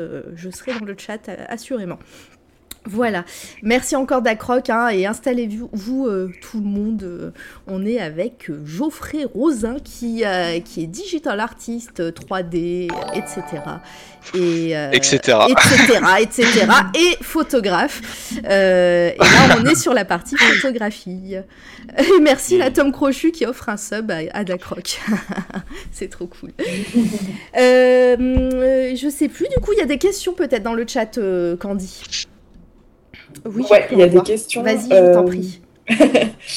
Euh, Patch dit Est-ce que Geoffrey a, a des sujets de prédilection Euh, Qu'est-ce qui le motive dans sa démarche de photographe? Alors, je pense que tu as un petit peu répondu là, mais peut-être euh, si tu veux ajouter quelque chose. Ça, ça dépend vraiment le sujet. Enfin, comme je disais, c'est comme quand en 3D, euh, tu, tu te lances dans une scène ou dans un dessin, c'est euh, tu, euh, tu tu vois un bâtiment et il t'inspire un truc et tu, tu le prends en photo et ou tu le tu le refais et je, je peux pas dire que j'ai un sujet de prédilection. Maintenant, ce qui ce que j'aime énormément en photo, c'est le portrait parce que c'est quelque chose que je ne maîtrise pas en 3D, qui est une grande source de frustration tout ce qui est anatomie, etc. Et la photographie me permet justement euh, d'exprimer quelque chose euh, dans, dans ce langage euh, graphique. Et ce que j'aime énormément, c'est que la, la présence humaine, les, les gens de façon générale racontent énormément de choses et peut-être parfois même de façon plus charismatique et éloquente qu'un bâtiment. En tout cas, c'est plus. euh, je, je trouve que ça touche beaucoup plus de gens, tu vois. Chacun euh, peut s'en faire une, euh, une image euh, plus facilement que juste voir un bâtiment euh, monotone. euh, tu vois, moi, si je te mets devant, euh, je sais pas, le, le couvent de la Tourette, euh, bon, ben, ok, c'est un bâtiment brutaliste, euh, bon, ok, ça m'évoque rien. Je te montre une photo de ce qui se passe euh, dans, dans les pays euh, sud-africains. Euh, ouais, ok, bon, là, tu vois, on, on peut engager une conversation, euh, je pense. Il y avait d'autres euh, Très bien, merci pour tout. en plus. Ouais. Euh, Il y a Karianis qui demande pourquoi le parti pris du noir et blanc dans la plupart des photos. Je trouve que la couleur, elle questions. sert pas forcément. Ouais. je trouve que la couleur, elle, euh, elle ne me sert pas dans, dans les cas-là. Enfin, il y a des photos que je fais en couleur, hein, il y a aucun souci, mais je mets de la couleur quand je juge euh, qu'elle a une importance. Dans ces photos-là, il n'y a pas d'importance en fait. Euh, Je veux juste que mes sujets et que l'action qui se passe dans la photo soit mis en avant et je n'ai pas de propos particuliers euh, à exprimer avec la couleur, donc je retire le superflu. Comme ce que je fais en texture, hein, en général, vous savez, hein, je suis un béton, euh, c'est pas parce que le béton a du, du grain que je vais le mettre. hein. Euh, si effectivement je veux faire un béton qui est très abîmé, je vais le rendre un peu plus granuleux. Si j'en ai pas besoin, que je veux avoir un béton lisse, je mets pas de grain et puis basta. Donc pareil en photo, je vire ce qui pour moi n'est pas intéressants et je garde le, le jus. J'ai sors ma photo et je ne garde que euh, que l'essentiel, donc des, des contrastes très euh, très pétants, hein, parce que là c'était à Los Angeles en plus, donc un soleil de plomb euh, méga écrasant, des gens qui s'abritent, ben des gens des, des sans-abri, hein, qui s'abritent à l'ombre et qui passent le plus clair de leur quotidien, ben à l'ombre, juste à l'ombre de la société même, hein, tu vois. Enfin, c'était ça aussi, hein, Los Angeles. Et voilà, je trouve que le noir et blanc est pratique pour euh, exprimer euh, un, un, propos qui est euh, plus, plus profond que pictural même si ça a des qualités picturales, hein, noir et blanc, faut pas déconner, hein, c'est, c'est joli, ça fait, des, ça fait des contrastes faciles. Donc tu vois là, voilà, moi j'aime bien. Ça c'est une photo qui de, que j'ai faite à Nancy, euh, pardon à Nancy avant d'œuvre, ma ville natale. Putain, c'est, c'est une poubelle cette ville, mais je l'adore. Hein. C'est, c'est très bizarre. bah c'est si bah, c'est ta ville t'es obligé. ah ouais? Pas obligé, mais euh, mais il y a toujours une petite euh, une petite nostalgie, un petit euh, voilà, on, ah on, aime sa ville natale quoi qu'il arrive. C'est ça, même si elle est crade et puis tu la vois avec le temps dépérir parce que tu vois le bâtiment là, moi je me rappelle avant que je me casse en Belgique, ce bâtiment là il était moderne, hein, tu vois, c'était waouh, il y a de la couleur, il y a machin. Là maintenant rien qu'avec le noir et blanc, tu vois à quel point c'est crade, les pigeons c'est eux qui font la loi, qui viennent chier sur le bâtiment et c'est joli parce que ça fait des belles petites traînées blanches donc ça fait un super contraste avec les coulures de poussière qu'il y a sur le haut, c'est rigolo. Et du coup tu les vois là ils sont tous nichés sur la, la deuxième barre en, en partant du bas. Euh, euh, bref, je, me, je pars. Non, mais c'est bien, on, on, étudie une de tes photos, ça va.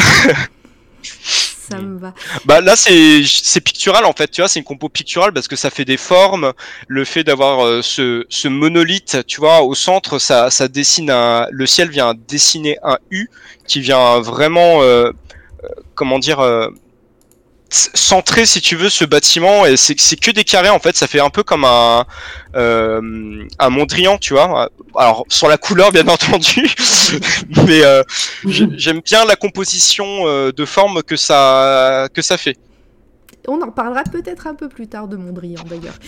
Euh, en cas, de Malevich même. Oui, mais c'est ce que j'allais dire, mais t'inquiète, hein. c'est le contemporain. la question est déjà toute prête, donc euh, c'est pour ça. euh, tu retravailles tes photos, tu, tu passes par Photoshop, tu euh, ou alors vraiment tu gardes, voilà, tu, tu, gardes le brut et, et tu ne fais rien après? Ben, maintenant que je bosse à Adobe, euh, j'ai plus trop honte de le dire, mais euh, je crois que c'est la première fois que j'ai euh, légalement les outils de Adobe, hein, parce que quand j'étais étudiant, ben, un peu comme tout le monde, je pleurais pour avoir un logiciel correct. du coup, moi, je passe par Lightroom, que m'ont fait découvrir donc mes, mes bons amis.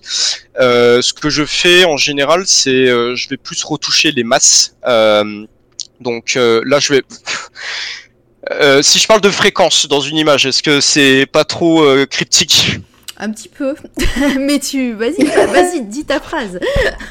On va dire que dans, dans, une image, de façon générale, tu vas avoir donc euh, des, des, fréquences qui vont la composer. Tu vas avoir donc tes, tes, masses, tes volumes. Donc ici sur cette photo, tu vas avoir l'énorme masse blanche dessiné par euh, le l'immeuble en face. Donc ça, ça va être une basse fréquence. Hein, c'est un volume imposant.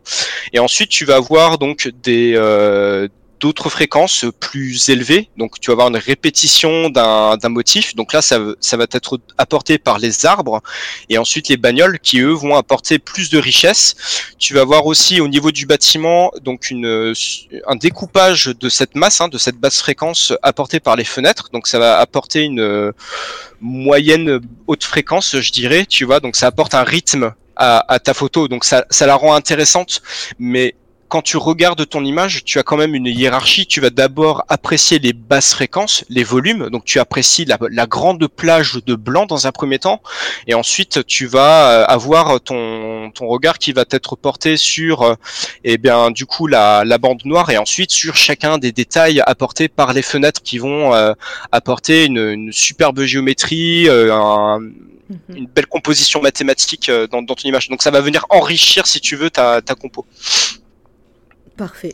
C'est bien. Moi, j'ai compris en tout cas. Est-ce que dans le chat, vous avez compris Euh, N'hésitez pas, hein, parce que euh, bon, c'est vrai que des fois, euh, j'emploie des mots, mais Euh, pour Candy, toi, est-ce que tu as des questions? Parce que tu, tu, je te parle du chat à chaque fois, mais peut-être que toi, tu veux réagir sur les photos, sur ce qu'on voit, sur euh, si tu as des questions pour s'offrir, Bah, avec grand plaisir. hein.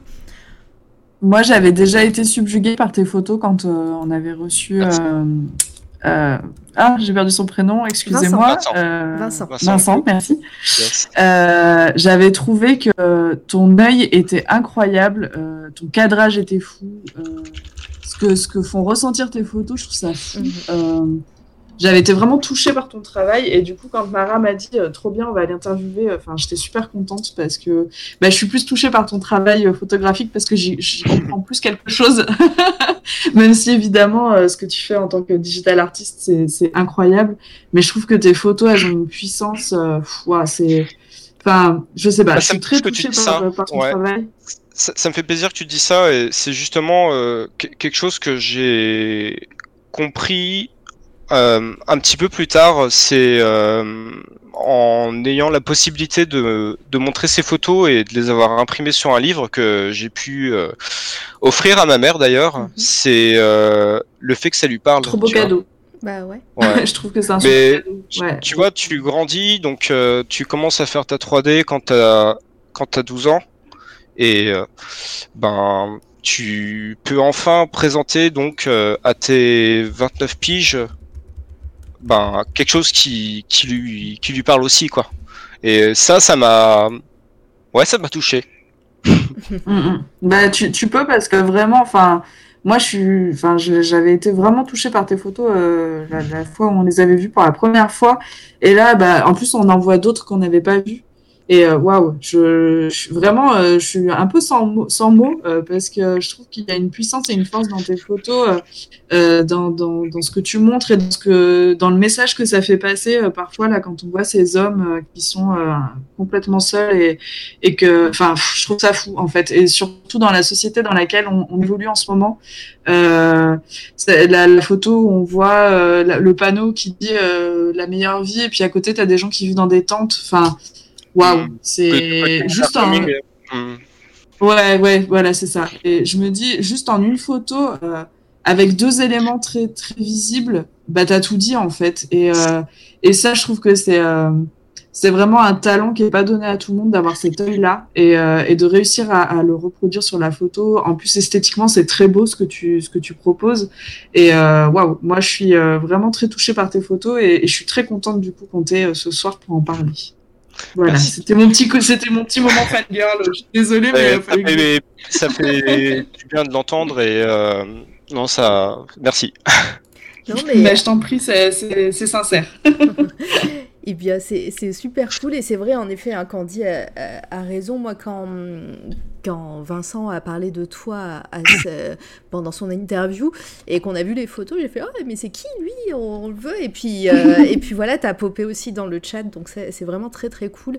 Et, euh, et en effet, le décalage qu'il y a entre bah, des, des endroits comme bah, Los Angeles, comme les États-Unis, où, euh, où euh, on voit ces grands buildings et ces, euh, et ces, euh, ces hommes et ces femmes euh, dans des tentes avec voilà parce que ben il y a toujours ces- ce genre de panneaux aux États-Unis voilà vous vivez votre meilleure vie euh, et tout enfin bref hein, en Mm. gros euh, American Life quoi et, euh, et on, on se rend pas compte du décalage qu'il peut avoir et, et c'est vrai que bah je sais pas si c'est vraiment l'effet que tu as envie de, de- de donner, mais, mais en tout cas, il y a un message qui, qui sort et, et ça, ça fait de toi un artiste voilà, qui, Mais c'est ça, parce que je je- Enfin, Ouais, je, je te rejoins, Mara, parce qu'en fait, je m'imagine une, une expo de ces photos euh, en grand, par exemple, dans une galerie.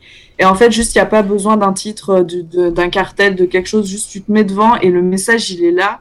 Et tu le prends en plein dans la gueule. Je suis désolée de le dire comme ça. Mais du coup, je trouve que c'est ça aussi, être un, un vrai artiste. C'est quand tu même pas besoin d'expliquer ton travail et que juste ton art parle pour toi. Et là, je trouve que c'est une vraie définition de, de ce truc-là pour moi. Et, euh, et ton travail est vraiment. euh, Waouh! Voilà, j'arrête de fangirler, mais euh, vraiment, c'est ouf.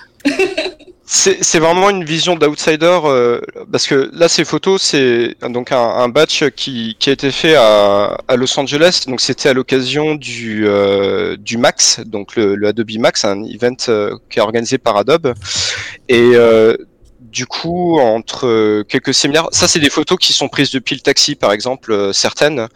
Je crois qu'il y avait une question sur euh, quel appareil j'utilise. Euh, je bosse avec un compact je suis au compact parce que déjà, euh, je trouve que me donner un réflexe, ça serait donner de la confiture à un cochon parce que il y a encore plein de subtilités euh, numériques que moi je ne je, je pige pas du tout. Donc euh, si juste au moins je peux figer un instant, je suis très content. Euh, donc c'est un compact avec une lentille fixe. C'était euh, je, je crois que c'était Marc qui m'avait suggéré de travailler avec une lentille fixe, donc euh, pas de zoom, donc tu es obligé d'être euh, d'être mobile, de te déplacer. Et effectivement, ça m'a appris euh, énormément de choses sur bah, comment voir mon environnement. Mais si tu veux, Los Angeles, enfin. Là, j'en montre un, un aspect, mais il y a, y a d'autres aspects. Il y a vraiment le, la, la société de consommation euh, américaine. Et c'est un pays que j'aime énormément, les États-Unis, même si, bon, il y a ces éléments-là qui sont assez euh, surprenants, mais c'est un pays qui est euh, je sais pas comment l'exprimer, mais c'est c'est genre ce que nous, ce que nous on vit en France, c'est genre fade hein, en comparaison. C'est il y a y a y a pas de couleur, tu vois. Là, tu vas aux États-Unis, tout est euh, c'est c'est dix mille fois plus exacerbé que ce que moi je vis dans mon quotidien, tu vois. Là-bas, les, les sans-abri, c'est genre ils ont ils ont leur vie qui est installée contre euh, l'entrée de ton bâtiment, tu vois. Nous, euh, c'est juste juste. Je trouve que c'est déjà assez grave, mais c'est un sans-abri et il a, il sa canette et puis voilà, point barre. Là non, c'est vraiment, il y a toute la caravane de sans-abri qui est dans un coin et on était, on avait notre hôtel qui était sur euh, Little Tokyo. Et euh, quand on prenait le taxi, on était passé par euh, le quartier de Skid Row, qui est quand même assez mal euh, mal réputé. Et en fait, euh, c'était un paysage de, c'est comme des invasions de zombies, hein, littéralement. Tu sais, c'est euh, des barrières à la route, c'est les plaques d'égout qui fument, c'est des gens qui qui font leur bouffe euh, dans la rue. C'est tu vois même plus le trottoir parce que tout est recouvert de tentes. C'est c'est vraiment, tu croirais qu'il y a eu une apocalypse. Et tu vois donc ça au premier plan, t'es es dans ton dans ton tacos là, tu te diriges vers ta convention, et puis tu vois ce truc là au premier plan, et puis t'as euh, en second plan t'as euh, donc euh, le le merde le downtown avec euh, toutes les tours de banque et tout qui qui fait mais, un contraste de ouf quoi. Enfin c'est vraiment ce que tu vois dans les films, c'est complètement hallucinant. Et pourtant, bah, c'est ça, euh, c'est c'est ça les États-Unis, quoi. Enfin, c'est genre c'est normal. À un moment, tu, tu, tu ne le vois même plus tellement c'est c'est c'est genre commun. Mm. Euh, et, et nous, on a notre vision d'outsider, tu sais, qu'on est habitué à voir dans, dans les films, tu vois, genre Hollywood Boulevard. Je pense que plus d'un, moi, moi le premier, j'imaginais Hollywood Boulevard comme le le, le Walk of Fame, euh, l'espèce de temple, euh, le, le Chinese Theater qui a, enfin, toi, un truc qui est euh, waouh, les- c'est là où vont les stars. Putain, Mm. pas du tout, mais c'est une poubelle ce truc, c'est scandaleux. Enfin, c'est- ça sent la la, la pauvreté, c'est ultra popu, enfin c'est c'est bizarreux quoi comme quartier en fait. Tu vois, enfin et, et ça ça c'est ce qui m'a marqué en fait, c'est la euh, la désillusion, je pense. Tu vois, c'est bah ouais, il y a il y a ces gens là aussi. Et, et tu montres fort bien, et, et en tout cas, ouais, c'est un peu l'envers du décor. Euh, J'ai j'ai vu, euh, j'ai vu des questions, euh, Candy, je crois bien, euh, sur le chat. Alors, oui, moi, je n'ai pas vu de questions, Si, euh, mais a- j'en ai peut-être loupé. il y a Gratmo qui te dit quelles sont tes inspirations pour tes photos? Euh, je- et ben j'aime bon, je d'ailleurs je pense qu'on en parlera après. Moi j'aime énormément la photographie de, de David Lynch. Euh, tout comme j'aime énormément celle de Wes Anderson qui est euh, d'un équilibre d'une géométrie euh, incroyable Euh, Du coup, on parle de, de photos dans leur film ou est-ce que parce que je crois que Ah, David il fait aussi de la Lynch, il fait, photo, il fait de la photo, ouais. Lynch ouais, fait de la ah photo, d'accord. Donc tu parles de ces... aussi. Ouais, Ah oui, euh, le- un de ces. Oh là là, je, euh, mon cerveau ne se remet pas d'un clip de David Lynch euh, il y a des années. Euh, mais, euh, mais du coup, tu parles de sa photo dans ses films ou dans dans, euh, dans ses montre, Pardon ce qui montre, ce le, montre, le ok. traitement, ce qui montre, c'est il y a, il y a un piqué, il y a les sujets aussi qu'il choisit que je, je trouve, euh, enfin, c'est c'est onirique, c'est c'est il y a une espèce d'abstraction dans ce qu'il fait. Enfin, c'est c'est à la fois un univers qui est angoissant, mais que je trouve aussi réconfortant. Euh, c'est souvent des traits qui sont pas extrêmement définis.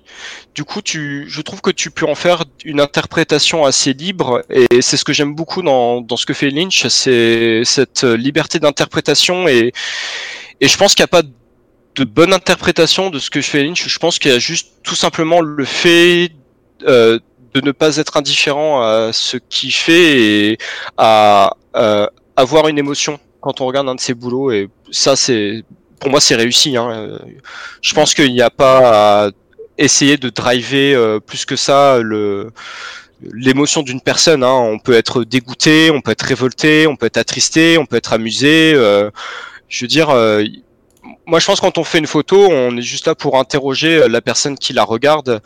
Là, par exemple, la photo ici, qui, celle-ci, c'est une de mes, de mes favorites de mon album.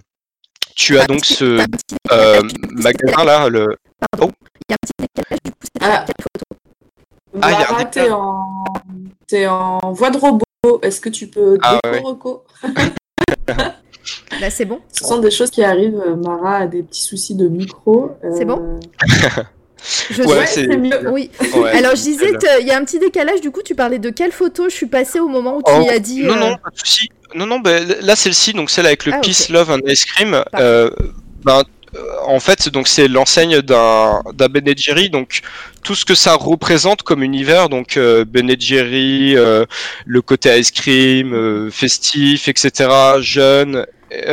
Tu vois là le fait qu'il y ait une personne qui un sans-abri euh, qui soit en plus dans cette position qui évoque euh, quand même euh, ben quelqu'un qui est mort hein, euh, tu vois je, je Mhm. trouve que c'est assez impactant donc on peut très bien être révolté de voir ça et de se dire mais euh, on fait rien pour ça tu vois et en même temps euh, ben attristé tu vois juste euh, se focuser sur ben ouais le fait qu'il y ait des gens qui aient ce quotidien là et voilà, je, je cherche pas à avoir un, un propos précis. Je, je pense que je pense que c'est ce qui me plaît aussi dans, dans le travail de Lynch. C'est je, je trouve qu'on peut avoir, euh, on peut l'interpréter comme on le souhaite.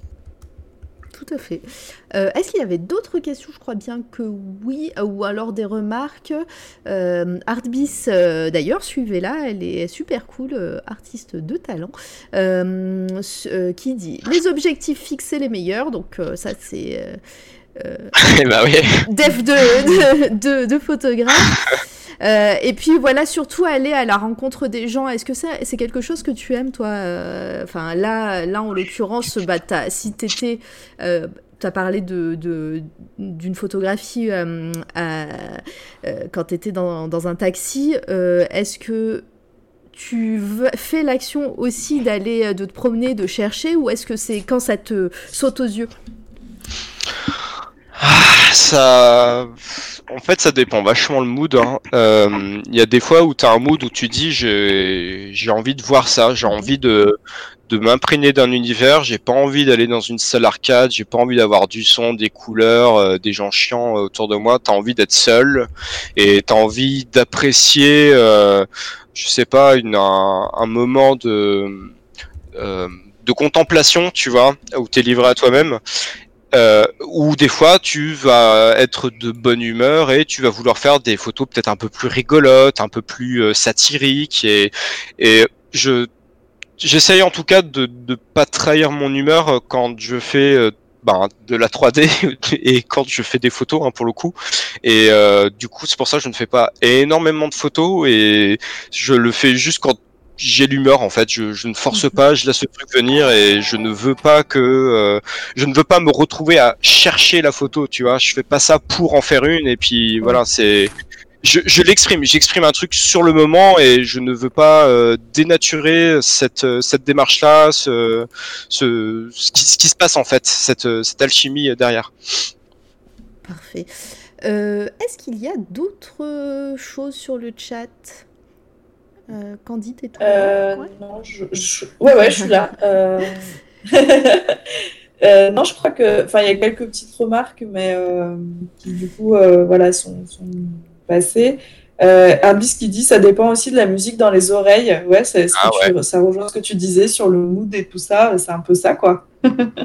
Complètement. Bah, en général, hein, tu mets de la musique pour euh, un peu t'immerger encore plus dans ton, dans ton univers. Hein. C'est normal euh, en tant Mhm. qu'artiste euh, de vouloir s'entourer de toute son imagerie, de ses sons. euh, C'est clair. Ah, eh bien, les amis, ça fait 2h07 qu'on parle. Peut-être Oh, moins, moins 15 minutes parce qu'il y a, a l'intro. Mais euh, en tout cas, euh, est-ce que tu voulais rajouter quelque chose sur tes photos? Peut-être encore le chat, vous avez encore 2-3 minutes de flottement pour, euh, pour poser vos questions. On passera peut-être au coup de cœur après. Euh, Geoffrey, je peux, je peux te laisser euh, la parole si tu le souhaites. Oh, bah, j'ai pas grand chose à dire. C'est. euh, T'as plus de mal quand même à parler de tes photos. J'ai l'impression qu'il y a quand même il y a, il y a, y a un peu plus de ton, il y a un peu plus de ton âme dans les photos ou c'est Ah, peut-être c'est parce ça. que tu débutes ou je sais pas parce que. Bah, ça parle plus de moi en fait, je pense, euh, ces photos, et j'ai naturellement plus de mal à parler de moi-même, Ouais. et euh, du coup, c'est plus exprimer euh, ce que moi je ressens quand je regarde mon propre travail en plus de ça, et, euh, et c'est c'est abstrait, c'est toujours le mot qui me revient en tête, c'est abstrait, et bah, c'est quelque chose d'intime aussi, dans le sens où, alors, attention, non pas que je ne veux pas partager euh, ce que je ressens, mais c'est quelque chose qui est euh, beaucoup plus viscéral et donc qui est peut-être plus, euh, c'est beaucoup plus complexe de mettre des mots, tu vois, et de retranscrire ton émotion avec une fidélité suffisante qui ne n'irait pas la trahir. Très bien. Euh, je, suis en train de regarder parce a du coup il y a des choses qui arrivent sur le chat. Artbeast qui fait, je pense investir, ah, qui dit, je pense investir dans un appareil photo compact. Euh, pour l'instant, je fais ça avec mon téléphone mon réflexe parce que je fais aussi de la photo, mais je désactive mon compte. je, le réflexe devient trop encombrant. Ouais, bah c'est. Je pense que le compact, c'est peut-être un, moyen euh, pour démocratiser et pour aussi de transportabilité pour les photographes. Hmm. Bah, c'est ça, parce qu'en plus, quand tu fais de la street photographie, enfin, tu sais, si à un moment il y, a un- il y a un problème, euh, c'est bien de se dire que t'as pas euh, 4000 balles que tu te trimbales et que tu vas te faire chourer, tu vois. Surtout qu'en plus, j'aime bien faire de, de l'urbex. Donc, euh, toi, si tu te retrouves dans une friche et qu'il y a des gens qui ont la ferme intention de te casser la gueule, j'ai connu ça, et ben, t'as intérêt à cavaler et pas avoir du bateau encombrant. Mm, mm. Tu m'étonnes. Euh, Il y a, Li- oui, il y a vas-y. Litena qui demande euh, on peut en savoir plus sur les musiques qui inspirent Geoffrey. Vous allez me détester, j'écoute vraiment des fois de la merde, mais euh, moi-même des fois je me surprends à, à avoir des coups de merde pareils. Et en euh, vrai, il n'y a, pas que- y a pas de la merde, c'est juste qu'on n'aime pas tous la même chose. ah non, mais je pense que personne n'aime euh, ce que j'aime. Enfin, euh, c'est cool que tu dises ça parce que la plupart des gens vont dire ah bah j'écoute vraiment de tout, euh, ah je suis critique et tout. Et toi direct, j'écoute la merde. Très bien, voilà. ouais, mais j'aime bien écouter ma merde. Tu vois, c'est ce qu'on appelle les, euh, ah, putain, les, les guilty pleasures. Tu vois, c'est des trucs t'es pas très fier. C'est pas ce que tu balancerais dans une soirée mondaine, mais euh, ah, t'aimes bien quand même. Il y a des petits trucs. Coup, Ah bah, bah non, maintenant tu nous as attisé nos curiosités, quoi. Vas-y, quelle est la dernière chanson ou musique que t'as Il y a, il y a Gratmo qui dit non mais vous voulez pas savoir les gens. Donc je pense que... En fait, j'aime bien euh, l'Italo Disco. Euh, j'aime bien le New Italo Disco, les trucs euh, un peu euh, qui sonnent années 80, euh, qui chantent d'amour, qui sont hyper coulant, dégueulasse, mais euh, faut qu'il y ait beaucoup de synthé, hein, donc très très italo disco. Donc par exemple, je pense à euh, euh, Fancy Bodyguard de, de Fancy ou Slice Me Nice. Enfin, tu vois, c'est des ah, ça, je vous les recommande, c'est assez bien italo disco de ouf. Et sinon, eh bien en fait, je vais aussi écouter du J'aime bien le lo-fi, j'aime bien le vaporwave, j'aime bien le, le hip-hop, j'aime bien le, le deep house, le euh, j'aime bien le, le, punk, le punk hardcore. Donc j'aime beaucoup Punish, Punish Yourself. Mhm. Euh, les, leurs vieux albums, hein, genre euh, Sexplosive Locomotive. Euh, donc tu vois, il y a, un petit peu de tout en fait dans, ce que j'écoute et ça dépend vraiment de mon humeur. Et j'aime bien aussi euh, les musiques euh, ben, de la pop japonaise, les génériques d'animé, j'aime bien aussi. euh, Taylor Swift, exactement, voilà. non mais j'écoute vraiment un peu de tout, donc ça dépend l'humeur. Bon, bah, bien, tu as le droit. T'as ta réponse, Téna. Je sais pas si c'est celle que t'attendais, mais, mais c'est ça. Euh, alors, du coup, je vois qu'il y a beaucoup de réactions euh, sur tout ce que tu as dit là en, musique. Avec des palmes de Gab, notre spécialiste musique. Euh, alors, je pense qu'on arrive à la fin des questions. On va peut-être passer au, au coup de cœur. Euh, ouais, je pense. Voilà. Après, c'est pas pas grave si vous avez d'autres questions ou si vous euh, voulez encore réagir au travail de euh, de Geoffrey, il y a aucun problème. Alors pour vu qu'il y a beaucoup de nouvelles personnes sur le chat, sur la chaîne, encore merci. Hein, on, dira plein de merci encore à la fin. sachez que quand on invite des personnes, nous on a on a notre euh, podcast coup de cœur où tous les membres de l'équipe de cette toile à radio donnent deux ou trois ou un euh, coup de cœur euh, du moment. Et, donc on aime bien demander la même chose à nos invités. Donc on, leur demande de choisir trois coups de cœur du moment. C'est pas forcément de l'actualité pure et dure. Hein. c'est vraiment des coups de cœur qui les inspirent, qui voilà, qui, sont avec eux depuis des années ou, ou autre ou de l'actu hein, en, général. Il c'est assez assez vaste comme question. Et donc on finit toujours par ça, par les trois coups de cœur de nos invités. Euh, donc restez encore avec nous, c'est pas fini. je, te vois, Polenta, t'as envie de partir. Polenta est en PLS depuis tout à l'heure, mais, mais non, non, on n'a pas fini.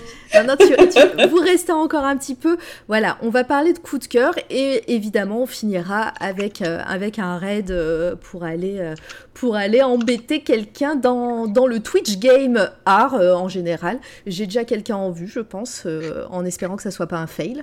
mais ce sont des choses qui nous arrivent. Ça arrive souvent, comme la semaine dernière. ouais, non, hier, non, non, la semaine dernière, j'ai fait un fail.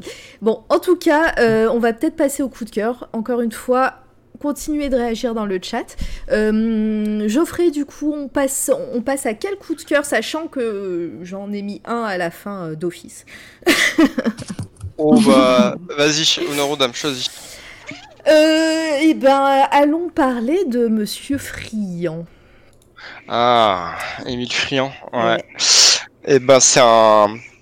Euh, c'est un, c'était un artiste qui maîtrisait euh, plusieurs médiums. Donc, euh, moi, je le connaissais surtout pour euh, la, la peinture, notamment la Toussaint et la douleur. Mais Émile Friand a, je crois, surtout une grande vague. une grande période où il faisait des, des, gravures. Moi, je, je connais pas du tout les gravures que faisait Émile Friand, mais bon, c'est un grand pan de sa vie. Moi, c'est plus les peintures qui me qui me plaisent. Euh, il y en a certaines qui sont exposées en fait au musée des Beaux-Arts à Nancy. Parce que du coup, bon, c'est peut-être un peu chauvin de ma part, mais Émile Friand a été lorrain et nancéen, et du coup, il y a plein de ces tableaux qu'il faisait à Nancy. Il tournait beaucoup entre Paris et Nancy pour ces tableaux.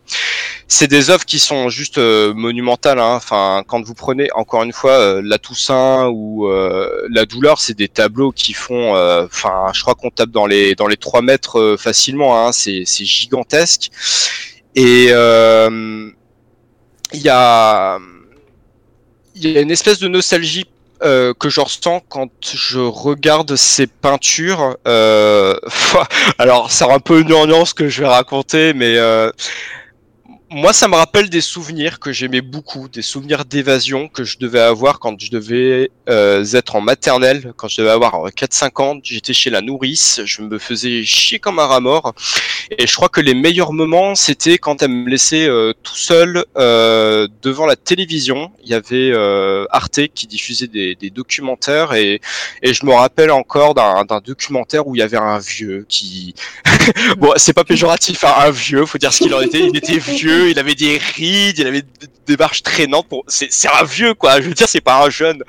Bon, bref, il y avait un vieux qui allait euh, dans ses potagers. Il avait sa petite maison en pierre. Il y avait un super mood. Et moi, j'étais là coincé chez ma nourrice. Je devais aller à la maternelle où je me faisais chier, où j'aimais pas les gens. Et il y avait ce, ce paysage où c'était vraiment l'évasion en, regardant euh, en regardant euh, France 5 et il y a un petit côté comme ça que j'aime beaucoup dans, dans Émile Friand, donc c'est le fait de peindre ces paysages de, de Lorraine qui me rappellent un petit peu donc ces documentaires, mais aussi il y a une espèce de, je ressens une, une espèce de nostalgie de quelque chose que je ne vivrai jamais, tu vois. Enfin, c'est des, bah, c'est un peintre naturaliste hein, qui, repré... qui peignait vraiment les choses telles qu'elles étaient. Hein. Donc on, euh, c'était une vague où on représentait plus euh, juste les nobles. Hein. C'était pas des forcément des, des commandes de, de gens qui voulaient avoir leur portrait. Hein. C'est on, on, peint, on dépeint une, une scène de, de la vie de tous les jours. Et il y a euh, quelque chose de très naturel que j'aime énormément dans, dans son travail. C'est très doux. Mm. C'est c'est assez c'est assez pastel. C'est beaucoup dans des camailleux. Il y a une il y a une douceur au niveau du traitement de l'image, c'est euh, moi ça me fait comme un, un, souvenir cotonneux, tu vois, quand je visualise son travail. Et en plus de ça, ce qui est intéressant dans sa démarche, c'est que c'était une période où euh, l'appareil photo commençait à devenir un médium de plus en plus utilisé. Et du coup des artistes comme Émile Friand, donc des, des portraitistes, euh, voyaient du coup leur euh, ben, leur boulot euh, euh, ben, sur le chemin de la faillite. Hein, je veux dire, tout le monde commençait à commander des photos plus que des peintures hein, qui sont onéreuses, qui sont longues à produire. Et lui euh, a réussi à avoir un traitement qui est photographique dans ses peintures, où l'on va avoir du coup euh, la scène qui va être euh, focusée, qui va être nette sur le sujet de l'image et qui va être euh, beaucoup plus dans l'estompe, beaucoup plus dans, dans l'impression au niveau des, des backgrounds en fait. Hein, donc au niveau des euh, euh, comment euh, de l'espace négatif, si tu veux. Et ça, c'est pas quelque chose que tu retrouves dans toutes les peintures. C'est, t'as, as des mouvements artistiques où toute la peinture va être d'une très grande netteté, hein, où on va plutôt chercher la, la performance. Ici, on, on a vraiment un, un, traitement qui est photographique. Donc. Ouais. Euh, je vois qu'il y a pas mal de réactions et je suis assez d'accord avec Litena ou qui dit euh, qu'il y a beaucoup d'empathie dans ses, ses, peintures et moi c'est vraiment le genre oui. de peintre et de peinture que j'aime beaucoup qui représente euh, des moments de, de vie, des moments du quotidien, des moments voilà des scènes qu'on peut qu'on qu retrouve et de l'époque en plus qui montre aussi une époque et, et c'est vrai qu'il fait ça avec virtuosité. Oui. Pardon, vas-y, je continue. Non, j'allais dire, et tu vois, il peut le faire parce que c'est quelqu'un, comme je disais, c'est un portraitiste, donc lui peut vraiment travailler les expressions faciales, tu vois, le, repas avec euh, des marins, enfin, c'est même pas des marins, c'est, euh, je sais même plus comment elle s'appelle celle-là, anyway. Tu vois, tu vois toutes les expressions sur les visages, le, bonheur du, du, partage du repas, etc.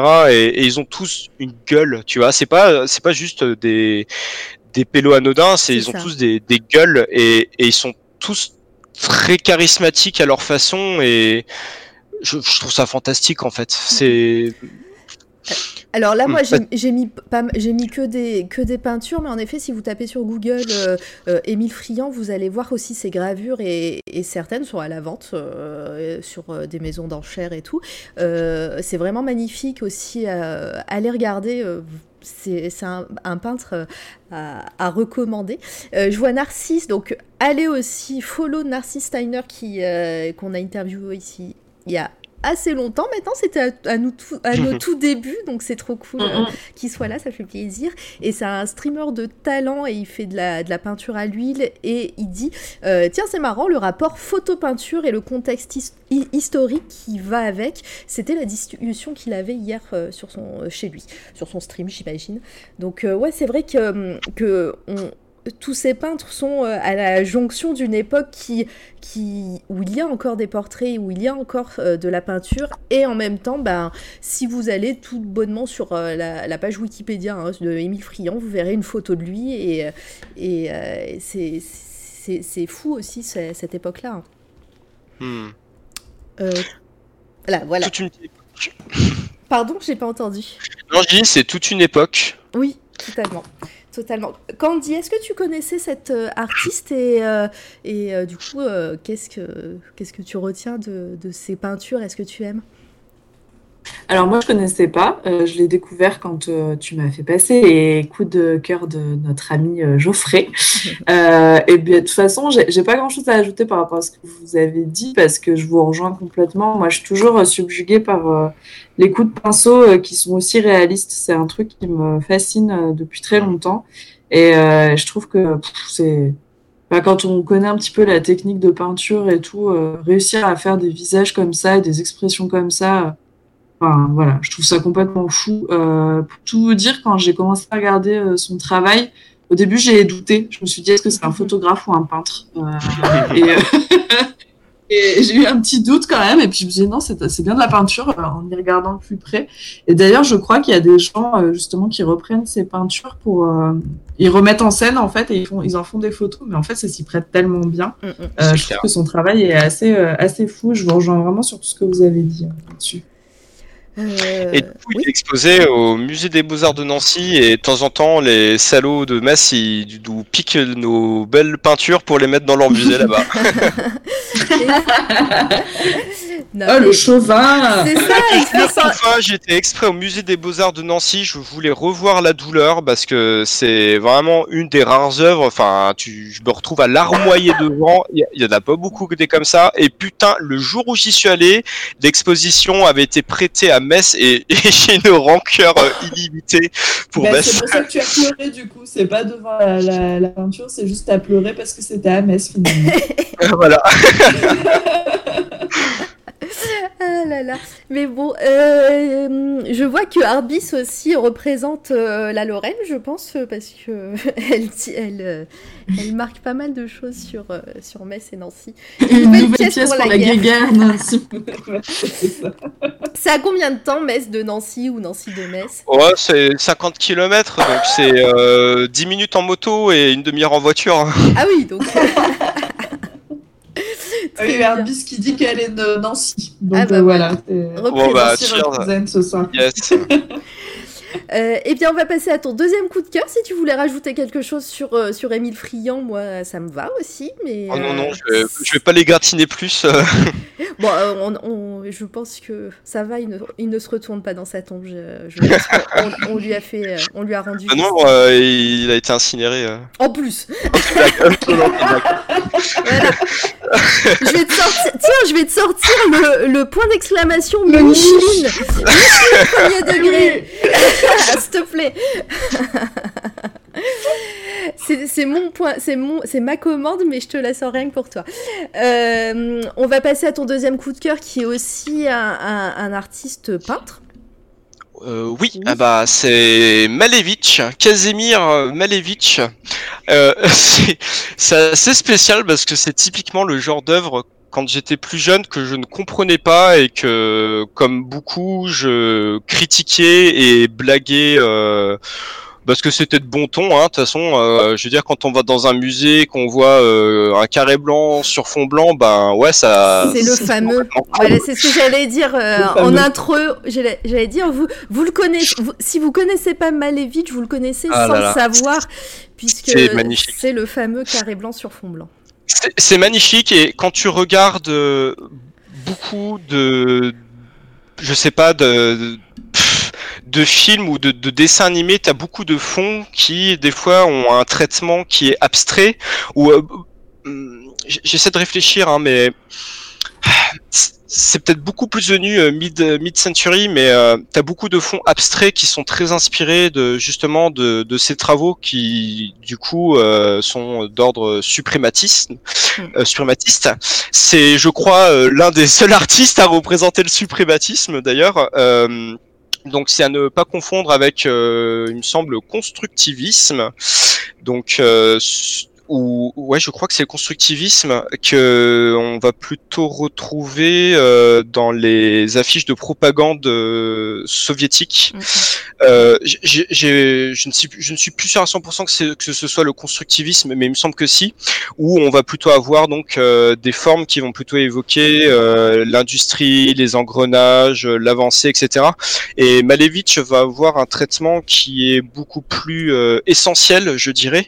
Donc on va avoir euh, cet ensemble de de formes géométriques qui vont avoir une pureté dans, dans leur couleur. Ce sont aussi des formes géométriques qu'ils considèrent comme étant pures, Mhm. euh, qu'on ne retrouve pas dans, dans la nature. Donc ça va être des cercles, des carrés, des croix des fois, donc aucune forme naturelle quasiment.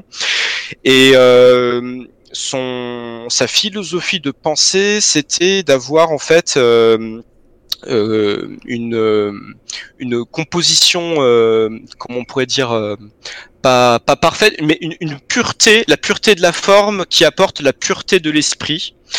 Et alors, bon, moi je suis pas assez perché pour aller euh, complètement dans son sens. Néanmoins, néanmoins, d'un point de vue euh, euh, phénoménologique, je trouve que ces compositions sont extrêmement pertinentes euh, parce que ça joue clairement sur la science, sur les relations euh, entre entre les formes.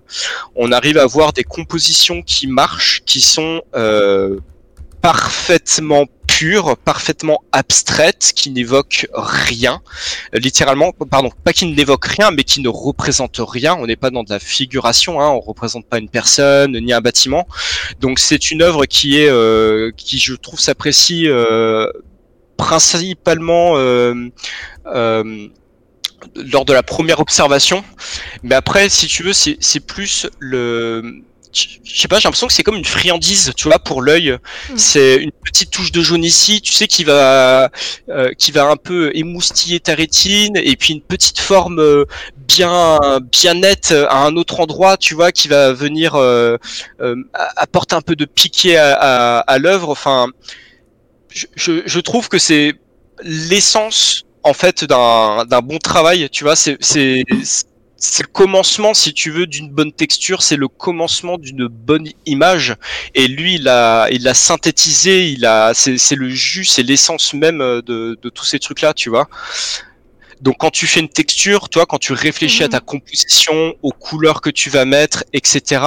C'est, euh, je, je trouve qu'il y a la même philosophie que celle euh, empruntée par euh, par Malevich, tu vois, de euh, diriger le regard à un endroit, euh, de ne pas chercher à distraire l'œil à d'autres endroits, tu vois. Il y a, il y a vraiment une composition qui est très pensée à ce niveau-là, et, et je, j'adore son travail euh, euh, pour ces pour ces raisons-là j'ai cru voir passer euh, quelqu'un qui citait euh, euh, Mondrian. Mondrian, j'aime beaucoup aussi parce que ça représente vraiment les années 60 hein, pour le coup. Mais ouais. C'est moi le quelqu'un. Et il y, a Bah, voilà. Narcisse- et il y a Narcisse qui parle, il est dans la droite lignée de Kandinsky aussi. Qui- exactement, voilà. ouais, ouais. Et, et Gandhi qui rajoute qu'ils étaient tous contempor- contemporains les uns des Mm, autres. Mais après, c'est une période que j'aime beaucoup. Euh, je, je trouve que ces peintures me rappellent beaucoup les années 60, qui est une période que j'aime énormément euh, parce que ça me rappelle des souvenirs. Hein, c'est aussi con que ça. Hein, euh, euh, comme je vous disais, Vendœuvre, c'est une ville qui a poussé comme un vilain champignon dans les années 60-70, et il y a énormément de bâtiments qui datent encore des années 60-70.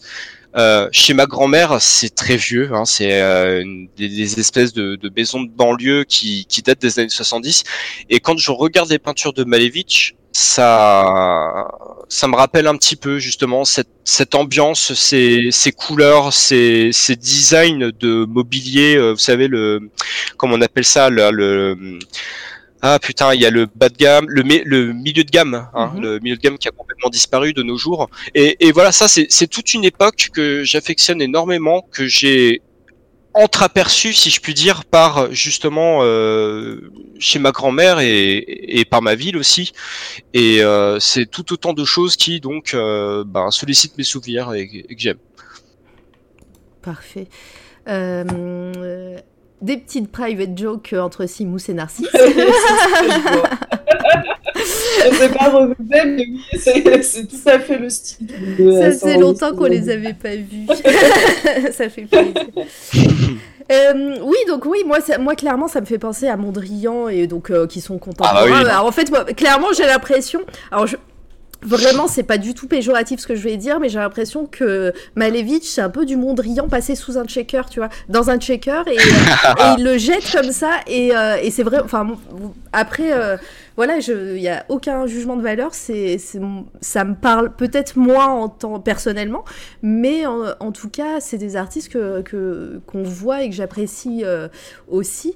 Euh, Candy, toi, est-ce que bah, quand tu avais vu les, les coups de cœur, euh, tu t'es dit chouette? Ou alors, euh, toi, ça te parle pas du tout. Après, le carré blanc sur un fond blanc, c'est la, c'est la blague euh, que, tout, que toutes les personnes qui ne connaissent pas l'art contemporain et l'art euh, en général, peut-être, euh, vont te dire, mais c'est pas de l'art. euh, mais qu'est-ce que c'est en que vrai, ça elle est super belle, mais en vrai, il est super Oui. intéressant Mm. le tableau. euh, bah, Parce que je veux dire, quand, quand tu fais, je suis désolé, je suis désolé, je coupe la chic, mais quand, quand ces tableaux-là, je veux dire, ils ont un contexte, ils, ils ont été faits dans une période, et c'est comme en architecture. Hein, en architecture, on a toujours des mouvements qui vont répondre à d'autres mouvements. Hein. Quand on a eu euh, l'architecture gothique, juste après, on a vu un essor du mouvement néoclassique, parce que ras-le-bol hein, de toutes ces fioritures, de tous ces trucs. euh, donc on, on, on revient à l'essentiel.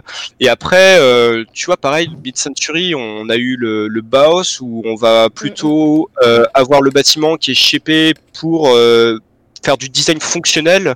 Tu vois, c'est- des mouvements en fait qui, qui s'intègrent dans un dans un contexte historique et euh, carré blanc sur fond blanc pour moi ne ne fonctionne pas si tu ne le mets pas déjà dans son contexte historique et si en plus tu te rapproches pas de l'œuvre parce qu'il y a les coups de pinceau et il y a des subtilités euh, picturales. euh, Enfin, c'est c'est que du, du pictural, hein, euh, Malevitchien, clairement. Mais voilà. Désolé, je, Bah non, je te laisse. euh, Je pense que tu prêches des convaincus de toute façon ici, mais, euh, mais du coup, oui, Candy. Alors, euh, bah moi, je vais peut-être un peu vous décevoir, mais alors c'est le genre d'œuvre qui me parle, mais alors tellement pas. Euh, je, je suis, je suis désolée, hein, je comprends l'intérêt et tout ça, mais euh, j'en ai bouffé en histoire de l'art et ça m'a toujours gonflé. Euh, en fait, je, je pense que j'apprécie euh, le, euh, comment, le raisonnement derrière, mais le, le rendu ne, ne me parle pas du tout. Euh, je reviendrai bien sur euh, carré blanc sur fond blanc. Euh, ça, par contre, je trouve que justement, c'est euh, la réflexion qu'il y a derrière que je trouve intéressante. Euh, c'est comme on pourrait dire que Soulage, par exemple, cet artiste, il travaille que sur le noir. Bah juste Pierre en fait, on en a déjà parlé. Ouais, Pierre Soulage. On en a déjà parlé avec Narcisse, je crois d'ailleurs, euh, de cet Mhm. artiste. Bah juste aller voir une, une œuvre, euh, une, une de ses toiles. Moi, j'en ai déjà vu en vrai. C'est juste euh, un truc de fou à voir. Euh, donc, je pense que c'est pas euh, le truc du monochrome et tout. euh, on dit toujours c'est de la daube. En fait, pas du tout, je pense. Euh, mais pour revenir à Malevich, euh, ouais, moi, moi j'ai l'impression de voir des circuits d'ordinateur, euh, des trucs, euh, tu sais, à souder là et tout ça. Enfin, vraiment, euh, ça. J'ai l'impression de voir du dessin industriel, euh, des choses comme ça. et euh, et en fait, je, je, je trouve que la démarche est hyper inspirante et tout ça. Euh, mais alors, le rendu, ça, voilà, ça, ça ne me parle pas. Euh, bah, je vois que Narcisse me rejoint. Je rejoins Candy, c'est hyper inspirant sur la démarche, la philosophie, mais d'un point de vue strictement esthétique, ça me touche peu. Bah, en fait, c'est exactement ça. Euh, je, suis- je suis désolée, hein, mais je comprends l'intérêt vraiment de ces Ouais, de. Non, il n'y a pas à être euh, désolé. Et puis, je pense que, en fait, tu es en train de dire euh, exactement un peu. Enfin, on en revient à ce qu'on disait un petit peu. C'est vraiment tout ce qu'il y a derrière qui, euh, euh, qui parle. Et je pense aussi à, à Geoffrey. C'est ce, que ce tu disais aussi Mais- un peu plus tôt. Ouais, mais, mais même de, de façon. Enfin, c'est. Je pense que ce qui est bien, c'est faut que ça plaise et que ça déplaise, mais que ça ne laisse pas indifférent. Un truc qui laisse indifférent, c'est. Ça, ça C'est la pire critique, ça.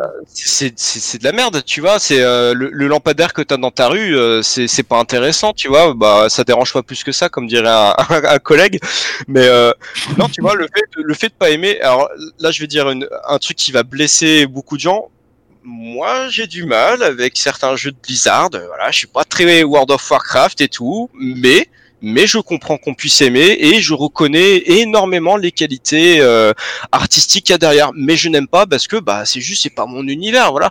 Et, et c'est juste pour dire voilà pour moi, voilà, ne sois pas désolé de ne pas aimer et vraiment il y a aucun problème quoi. Enfin, Non, non, mais c'est, Bon, c'est- ce que je veux dire, c'est que je ne critique pas. Je ne critique pas ton coup de cœur, euh, voilà, hein, pour dire que tu as des goûts, voilà, mais c'est juste que vraiment, moi, c'est le genre d'œuvre qui, qui me parle tellement pas. Et en fait, je trouve que c'est ça qui est hyper intéressant dans l'art, justement. C'est euh, cette diversité d'œuvres qu'on peut voir et, et du coup, bah, la diversité d'avis qu'il peut y avoir. Euh, mais je suis assez d'accord avec toi. euh, euh, ce qui est important, c'est que ça, que ça te fasse ressentir quelque chose, euh, mais enfin, ce soit intelligent, c'est- c'est-à-dire que tu vas pas dire Malevich c'est de la merde, parce que non, c'est pas de la merde en fait. mais c'est- de dire pourquoi tu n'aimes pas, mais tu peux, voilà, apprécier la démarche, mais vraiment l'esthétique finale, moi, ne me parle, mais alors pas du tout. Mais voilà, c'est comme ça. après faut avoir le, faut avoir la maison aussi pour l'avoir parce que putain t'aurais, moi Malevich dans mon dans mon ancien appart, euh, ça aurait fait tâche, tu vois. moi aussi, Par clairement, contre, dans ma dans un petit Adawando, là, euh, pas de problème, hein, tu, tu mets ton pierre soulage, là, il y a aucun problème, euh, des murs en béton, ça, tu prends les trucs là, ça passe nickel. Ça, le fait grave. Ouais. Soulage, si vous connaissez pas cet artiste, allez voir ce qu'il fait. euh, enfin, c'est une tuerie. Bref. C'est un peu le problème, euh, Narcisse qui dit c'est un peu le problème d'être obligé de contextualiser à mort certaines œuvres. C'est passionnant, mais on s'expose toujours à des critiques du genre c'est pas de l'art. Tout à fait. Ben, il faut l'accepter aussi parce que tu vois après c'est pour qui est-ce qu'on fait euh, de l'art tu vois? Enfin euh, est-ce que est-ce que ta peinture tu l'as fait pour qu'elle soit vue juste par tes camarades de peintre ou tu l'as fait pour que euh, Madame Michu vienne l'observer? Et pareil regarde quand tu vas voir un film quand tu dis ah bah ce film il est bien ce film je le trouve pas bien bah tu vois en, euh, en quoi est-ce qu'on est plus légitime nous d'émettre un avis sur ce film alors qu'on n'est pas critique de film à ce que je sache?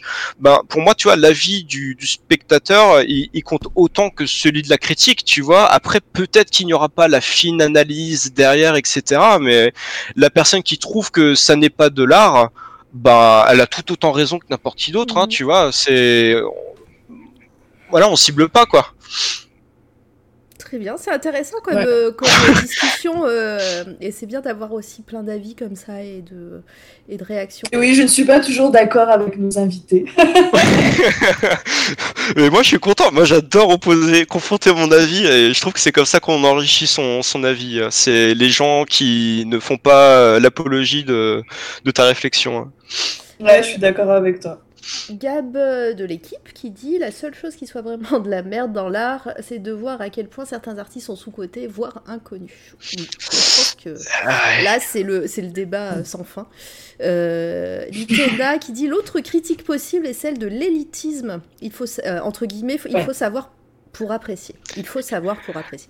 Ah c'est- putain c'est génial. Je, je trouve que c'est génial parce que c'est putain on peut en discuter pendant tellement longtemps et, et c'est vraiment pour ça que j'aime bien l'art en fait. C'est il y a il y a tellement à dire à parler de ressenti et bah tu vois bah clairement David Lynch et ben clairement moi je ne sais pas et j'apprécie et voilà c'est euh, moi je pense qu'on peut apprécier sans savoir voilà. Sans sans s'improviser euh, expert voilà. Mhm. l'expertise pour moi n'est pas un un élément essentiel euh, d'appréciation euh, artistique Narcisse, donc, euh, pardon, qui, euh, qui continue euh, dans, dans, dans, dans, ses, dans ses commentaires euh, un peu plus bas, euh, qui est donc artiste et qui fait de l'abstrait, hein, qui fait de la peinture abstraite, dit Alors, perso, mon commentaire préféré et récurrent, c'est d'habitude, j'aime pas l'abstrait, mais ton travail me parle. Je suis C'est pas sûre que ma- Lévi puisse en dire autant. elle est elle est parfaite cette remarque Oh, Et le putain. derrière, le pop pop pop, Malevich, qu'est-ce que tu vas faire Euh, Parfait, le mic, euh, voilà, c'est bon, tout est dit. Hmm. Euh, Hardbeast, ok, bah, c'est bien, ça fait, ça fait euh, papoter sur le chat, c'est cool. Euh, euh, Hardbeast qui continue, le manque de connaissances peut apporter une nouvelle vision de l'œuvre. Eh ben la candeur, euh, la, la candeur et puis le, le syndrome de, de l'outsider, parce que quand, quand tu évalues une image, euh, donc ça je crois que c'est une des théories de la Gestalt, mais euh, ton image sera toujours confrontée à l'expérience de ton de ton observateur, donc forcément ça va lui évoquer des choses. Et pour moi, tu peux avoir deux personnes identiques, mais avec un, pardon, avec deux savoirs qui sont équivalents euh, dans le même domaine, mais avec un vécu qui est différent. Je suis sûr et certain que ces personnes vont apprécier différemment l'œuvre. Donc il y a, énormément de choses qui rentrent en ligne de compte. Euh... Oh là, on peut, encore désolé, on pourra discuter tellement longtemps de ces Mais- trucs-là. Enfin, On est, euh, la semaine dernière, on a duré 4 heures de live, hein, t'es large encore. ok. T'es large, non, mais je plaisante, mais, mais c'est vrai qu'on pourrait en parler des heures. Et d'ailleurs, euh, alors si j'ai rien raté d'autre, euh, si j'ai raté des trucs. alors Litena qui dit, je suis d'accord avec Geoffrey, mais il y a c'est, euh, elle a tellement entendu cette remarque. Euh, Mm, mm. euh, Bah, dans les milieux artistiques, ouais, c'est, enfin, tu vas à un vernissage, euh, les gens, ils sont là, oui, mais tu comprends pas l'œuvre parce que tu connais pas. Ouais, euh, va, va prendre les petits fours et tais-toi, quoi. Enfin, je suis désolée, moi, ça, c'est un truc. que je suis un ouais. peu comme Litena, ça me gonfle. Après, pour faire l'avocat du diable, je me dis, tu vois, quelqu'un qui me dit, tiens, ton travail, j'aime pas, c'est de la merde. Bon, il y a, y a- y a pas de souci, il peut, il peut le penser. Maintenant, tu vois, ce qui serait plus intéressant, c'est qu'il arrive à exprimer pourquoi c'est de la merde. Et, Exactement. et, et c'est plus cette démarche, euh, l'explication qui est plus intéressante que le fond du propos. Comme quoi c'est de la merde. Ça. Ouais, Narcisse, euh, je, je vois Narcisse qui dit faux. Dans les vernissages, les gens picolent et captent à peine les œuvres. Je suis d'accord, mais j'ai jamais vu autant de gens bourrés que dans les vernissages euh, auxquels je suis allée. Ah bah faut que vous me donniez vos plans parce que, putain, moi j'aimerais bien les picoler à l'œil. Eh bien, écoute, fais-toi inviter à des vernissages, c'est le meilleur moyen de picoler à l'œil. Alors par contre, j'ai mes exigences. Moi, j'aime énormément les vins moelleux. Donc si on pouvait me recommander un vernissage où on sert du moelleux, ça me et, et puis des petits fours qui sont pas tièdes, hein, qui sont quand même sortis du four. Euh... Que... Écoute, le message est passé. Euh, si, euh, Narcisse, est-ce que les vernissages dans, ta, dans la galerie où tu es exposé, est-ce qu'il se passe comme ça? À ce moment-là, on viendra tous euh, boire un coup. Voilà. Sachant, sachant qu'il est à Lyon, euh, Geoffrey, je crois, non? Oui, exactement. Ouais, donc euh, il va falloir se déplacer, donc ça sera après Covid, hein, les messieurs dames. Ah. Si, Ouais, si le Narcisse nous fait des plans, euh, c'est ça. Euh, Est-ce qu'on passerait pas à ton dernier coup de cœur, vu que t'en as petit- un Ah petit oui, peu parlé Bien sûr. Euh, Ouais, bien sûr. et, euh, et puis, bah, si j'ai raté des choses, euh, vous me dites, hein, peut-être dans le chat, je vois un grand commentaire, ou alors vous parlez entre vous. Si vous parlez entre vous, ça me va aussi, hein, mais si j'ai raté des trucs, faut me le dire. Alors, je suis à la réal en même temps. Alors ouais, du coup, c'est le, le troisième choix, c'était euh, David Lynch. T'as un petit peu triché. Alors lui- attends, juste un petit avant. Ah, euh, vas-y. t'as un petit peu triché parce qu'on fait, on- en général, on demande trois coups de cœur euh, aux- à nos invités. Et, euh, et Geoffrey me dit toute l'œuvre de David Lynch. et là, j'ai fait. ok, Ah. il triche. Il triche.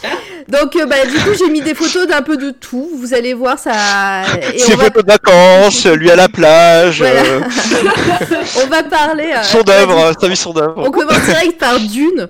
Il n'y a, pas- Ah, y a, y a pas du tout de- d'ordre spécial. hein. J'ai j'ai mis les photos en vrac parce que bah, je, je me suis dit bah, ça, ça illustrera très bien euh, ton, euh, ton propos. Bah moi j'ai vu presque tous les David Lynch. Je crois que un des seuls que j'ai pas vu, ça doit être euh, le euh, merde, c'est Sailor et Lula. Mais après sinon euh, et, et potentiellement aussi c'est c'est short court- movie Ouais, c'est court que je n'ai pas vu. Ouais, avant- et qui sont spéciaux hein. Ouais. Avant que tu commences, juste moi, pour, pour j'ai fait des recherches un petit peu avant et j'ai été, pareil, j'en ai vu vraiment pas mal des David Lynch et j'ai été surprise de me dire que ben, j'ai sûrement quasi tout vu. Il a pas fait autant Eh de films que je croyais, euh, que je le pensais et, euh, et j'ai été, euh, j'ai été surprise. Voilà, c'était ma petite réflexion. Non. Ben, en fait, ceux dont je me souviens, euh, le premier que j'ai vu, c'était euh, Eraserhead. C'était un ami, donc sur notre forme de mapping, euh, qui était fan de, de, de, de Eraserhead. Et c'est vrai qu'il a une, une photographie qui est très particulière, ce film, hein, qui dépeint une espèce de, cauchemar industriel. Euh, j'ai été voir euh, ça remonte. Hein. Euh, Elephant Man, je, je me rappelle, j'étais le seul dans le comédia, il y avait euh, bah, que des mamies, et ce film m'a ému, mais j'étais Ah, fatigué. oui, Quand je- tu sortais de la pièce, mais j'avais dû chialer euh, trois, quatre fois. Pareil, j'ai bah voilà, en plus à l'image. Oui, Ah pleine, putain, alors en plus j'ai arrêté d'en parler parce que je sens que ça commence à monter un petit peu. Super beau film. Euh, il a fait aussi bah du coup Dune, euh, euh, Inherent, euh, non pas, j'allais dire Inherent Vice pardon. Ah non, Euh, Inland, euh, Inland Empire. C'est marrant parce que je pense que j'allais en parler. Il y a un peu la même photographie, il y a un Mhm. peu la même photographie. Inherent Vice et puis euh, Under a Silver Lake hein, qui Tout ont vraiment une photographie très empruntée de Lynch et c'est pour ça que j'ai un poster gigantesque de Inherent Vice juste à côté de moi sur mon bureau. Euh, oui, il y a, y, a, y a quelque chose dans dans ces films, une, une, une photographie qui est très particulière. C'est c'est cet univers qui est très industriel, qui est très sale, et tu retrouves un petit peu. Je, je vais faire un- une analogie euh, discutable, mais je trouve que l'on retrouve comme dans les Miyazaki des personnages qui évoluent dans un univers et eux semblent détachés de cet univers qui, pour nous spectateurs, paraît euh, complètement loufoque, complètement euh, étrange. Donc là, je pense par exemple Miyazaki, hein, quand tu vois euh, des gamins, donc euh, hein, dans la colline coquelicot, quand ils sont dans une bâtisse qui menace de s'écrouler, et puis tu les vois vagabonder sur des trucs qui sont à moitié en train de s'écrouler. euh, Là, là, là, tout va bien. Moi, je me dis, oh, hop, hop, hop, hop, moi, je marche pas sur ton truc. Tu, tu vas chercher ton bouquin, je t'attends devant, je me fume une clope, tu vois. Et, et eux, ils sont complètement détachés de ce qui se passe. Et je trouve que dans les films de David Lynch, tu as des, euh, des choses très étranges qui se produisent, des trucs complètement putain de surréalistes qui se produisent et les persos des fois semblent euh, détachés de ce qui se passe, désemparés. Tu tu viens un rêve en fait à Blue Velvet. Et D'ailleurs, je pense que Blue, Blue Velvet est sûrement le David Lynch le plus accessible pour ceux qui ne connaissent pas la filmographie de David Lynch, qui est particulièrement réputé pour être C'est cryptique. ça. Bon, la première scène, c'est une oreille dans un, un gazon, mais vous passez. Ouais. Voilà. Moi, je recommande euh, vivement euh, Inland Empire, mais le regardez pas à 22h parce qu'il peut être euh, un bon so- so- somnifère. C'est très dur à suivre. Mais de façon générale, ces films sont durs à suivre parce que tu sais pas où il veut en venir. Tu sais pas toujours, tu comprends pas. C'est, Mm. tu as des choses qui se passent, tu as des interactions, tu as des scènes et c'est très onirique. Tu sais, t'as l'impression que tu es en train de, ben, je l'ai dit, en train de rêver. Tu as l'impression, pardon, tu as l'impression que ce qui se passe ne se passe pas. Et pourtant, c'est traité euh, de façon très réaliste. Euh, c'est ça que j'aime bien, c'est ça, ça, ça t'interroge énormément en fait. Ça te rappelle tes rêves, ça te rappelle tes propres rêves, hein, ou qui sont sans queue ni tête. Mais lui, je trouve qu'il arrive à euh, à filmer le rêve. Voilà. Je, si je pouvais le synthétiser comme ça. Et enfin, désolé, hein, je, je non, termine le monologue. Ce que je trouve exceptionnel chez David Lynch et plus particulièrement dans la saison 3 de Twin Peaks que je vous invite euh, fortement et euh, agressivement à regarder d'urgence. Euh, les personnages sont tous d'une qualité d'écriture qui pour moi n'a été vue que très rarement dans les séries. Les persos secondaires comme les persos principaux, ça c'est une notion qu'il y a dans les autres séries. Dans Twin Peaks, on sait pas qui est personnage principal, on sait pas qui est secondaire. Des persos très charismatiques qui laissent une très forte impression, vont faire des passages à l'écran de deux minutes. Et, et, et c'est juste, non, ils sont juste bien écrits et c'est comme ça que toutes les séries devraient être écrites. C'est des personnages qui sont vivants, qui ont du charisme, qui sont teintés, qui sont colorés et qui ne laissent pas, euh, voilà, bah là, dans ça c'est dans euh, Blue Velvet, hein, c'est euh, le, le patron du bordel. Putain, lui il est, Hal. ouais, mais putain, lui il est génial. Voilà. Mais il y a aucun personnage dans un Lynch qui laisse indifférent. Enfin, je sais pas, même le, même, même le fou là qui a, qui a dedans là qui se Ouais. shoot à je sais pas quoi d'oxygène et qui a un délire euh, fétiche avec sa mère. euh, Enfin, ah putain. Il y a que Lynch pour faire ça et voilà. mais Si vous voulez voir des vrais persos qui qui, qui ont un truc quoi, qui sont pas euh, creux, qui ont des vraies intentions, qui ne sont pas qui sont pas forcément foncièrement méchants. Bon, alors, quelques exceptions quand même hein, dans, dans la saison 3 de Twin Peaks. Euh, si vous voulez voir des persos qui ont des vraies convictions, putain, faut, faut voir quoi ces films tout simplement. Mhm. Euh, bah parfait, c'est bon. Voilà. Ouf, C'est désolé, bon désolé, désolé. Respire, respire, il n'y a pas de souci. ne t'excuse pas de parler si euh, passionnément de- d'un Ah ouais. thème. J'ai un petit peu, j'ai un petit peu le même, la même sensation avec toi. Bon, j'ai découvert moi David Lynch un peu trop jeune, je pense. euh, je me souviens des moments où j'ai regardé Dune. euh, euh, pas, à, 12, à 12 piges ou 13 piges, je sais pas, sous prétexte c'était de la science-fiction. On m'a mis devant ça et j'étais là, je fais oh Avec Voilà. le baron, le manoir Conan Voilà. qui, qui te sort de jeunes, jeunes éphèbes. Oh là là C'est ça. Euh, pareil, Twin Peaks. Alors moi, j'ai j'ai fait, j'ai regardé le film avant la série et c'est, je pense que c'est une erreur. With Me. Ouais. Euh, Ah mince. Ouais, ouais. c'est une erreur. Donc, mais bon, après, je me suis rattrapée. Mais pareil, je suis- Mm. je suis d'accord avec toi sur le fait que ça laisse un petit côté onirique et il, représente bien les rêves et pas forcément des jolis rêves, hein. Euh, des rêves un peu what the fuck des fois où tu te dis ok. Euh, on retrouve ça et il y a ce côté vraiment où tu comprends pas. Mais tu restes quand même. Et, et tu. Oui. et- voilà. Et moi, j'aime beaucoup cette sensation et je l'ai dans pas mal d'œuvres artistiques ou, ou cinématographiques ou, ou tout n'importe quelle œuvre artistique en tout cas. Euh, et, hum, et je l'aime bien, moi, cette sensation, ce côté, euh, j'ai pas compris, euh, qu'est-ce que je fais là, Euh, pourquoi.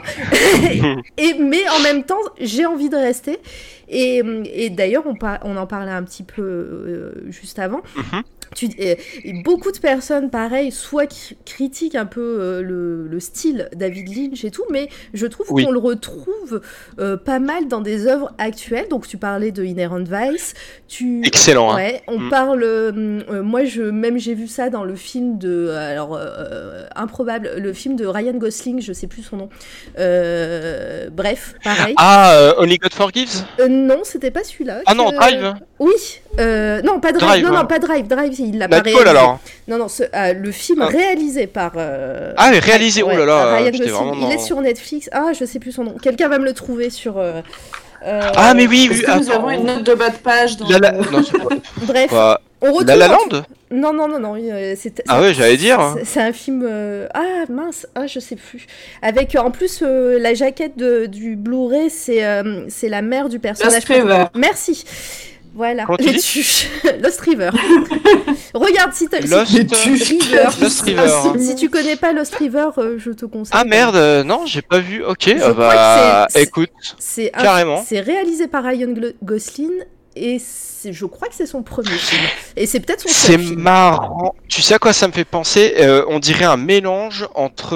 euh, alors, ça me fait penser à Neon Demon, qui je trouve Oui. serait un mélange entre ce que je vois là, euh, d'un point de vue graphique, et euh, du David Lynch. Mais tout à fait. Mais, euh, j'allais parler aussi de Neon De- Demon. Et, Ah bah oui, oui. Voilà, mais tout ça, tout toute cette mouvance et tous ces nouveaux réalisateurs, enfin, je ne sais pas s'ils sont nouveaux ou quoi que ce soit, mais en tout cas, tous ces films récents euh, Ouais.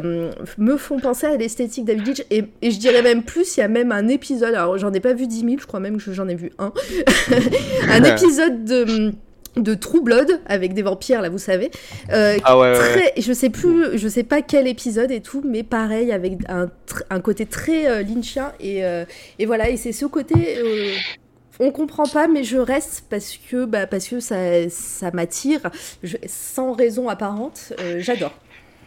Est-ce que vous avez vu, c'est d'un réalisateur français, c'est Bertrand Mandico. Je l'ai vu euh, lors d'une compilation de films, c'était euh, Ultra Rêve. Donc c'est trois films euh, putain de perchés. Et du coup, il y avait un des films de Bertrand Mandico, c'était euh, Ultra Pulp. Et euh, c'est c'est du, du perché euh, vraiment chelou. Ben, je pense qu'on est, on est pas mal là quand même. Pas mal.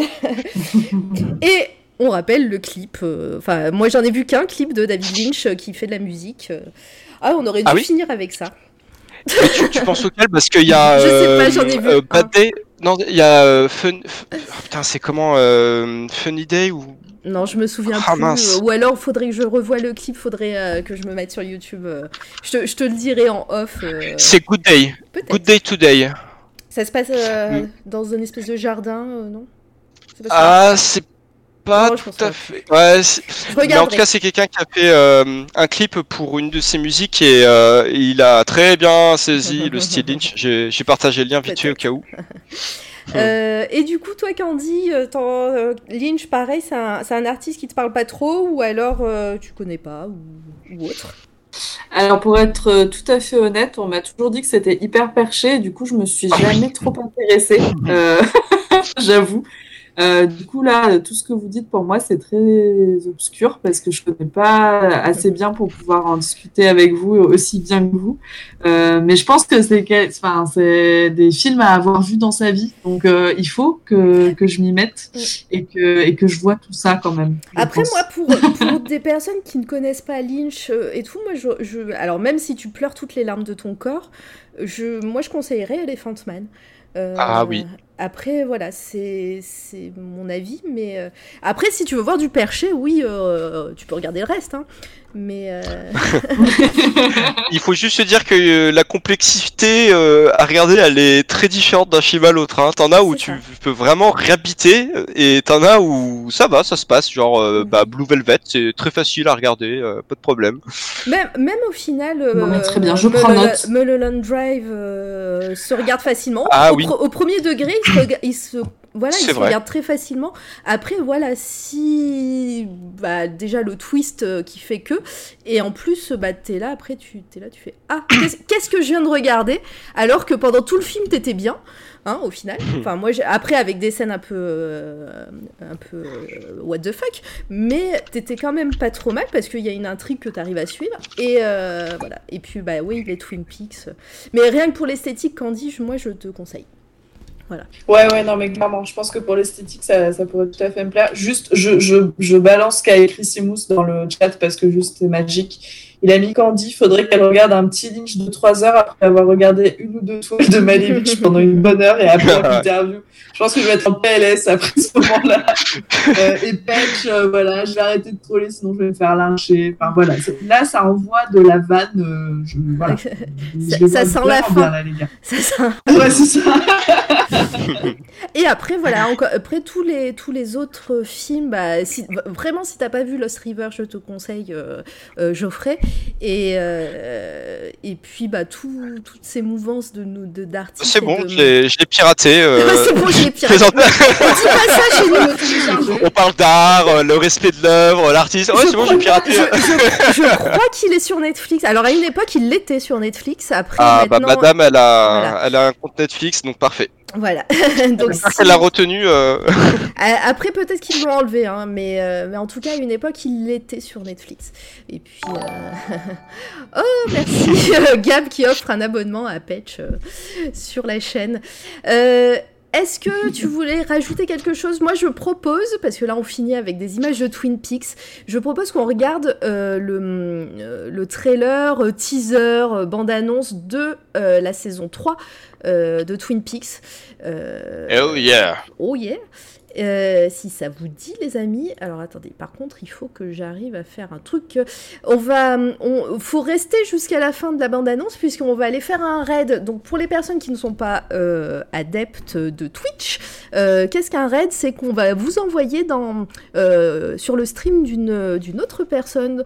En l'occurrence, là normalement, si tout va bien et si on ne fait pas de fail, on ira voir Sombwitch qui est une artiste super cool qui euh, qui fait du dessin. Voilà, on va arriver en force en plus chez elle, donc euh, n'hésitez pas à lui envoyer du love, euh, plein de... Alors si vous êtes sub, eh ben des petites emotes de notre chaîne, sinon des cœurs feront très bien l'affaire.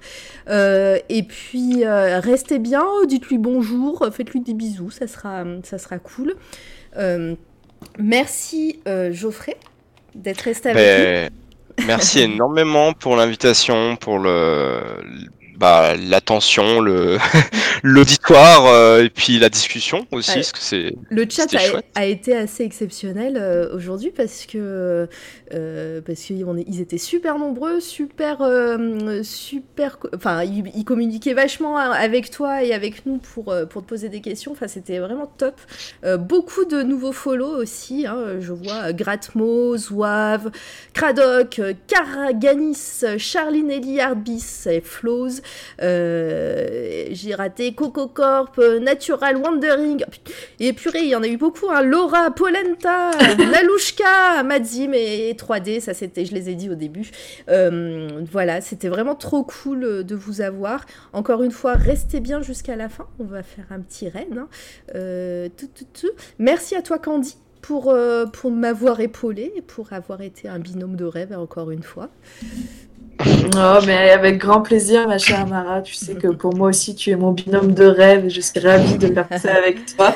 Et merci, Geoffrey, du coup, d'être venu euh, Eh parler ben- de, de tout ça avec nous. C'était vraiment chouette. Avec grand plaisir. Et si des gens passent sur Lyon, et euh, vous y compris, bien entendu, Mhm. eh ben, faites-moi signe qu'on aille se prendre une petite pinte. Et puis voilà. Merci énormément. Avec euh, Une chouette soirée, Je pense que c'est noté pour revenir à Lyon. euh, J'ai l'occasion de venir, donc euh, nous, nous boirons de la, de la bière et mangerons du saucisson ensemble avec grand plaisir. euh, Le sisson du pilat, attention.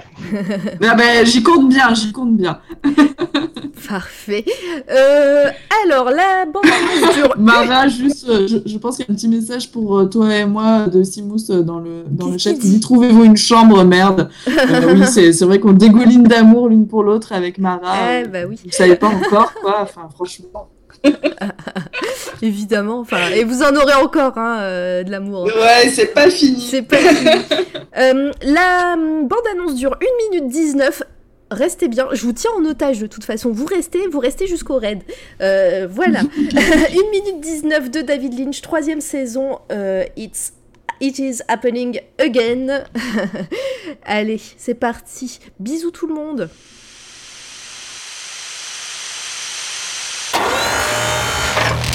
C'est toi, la radio.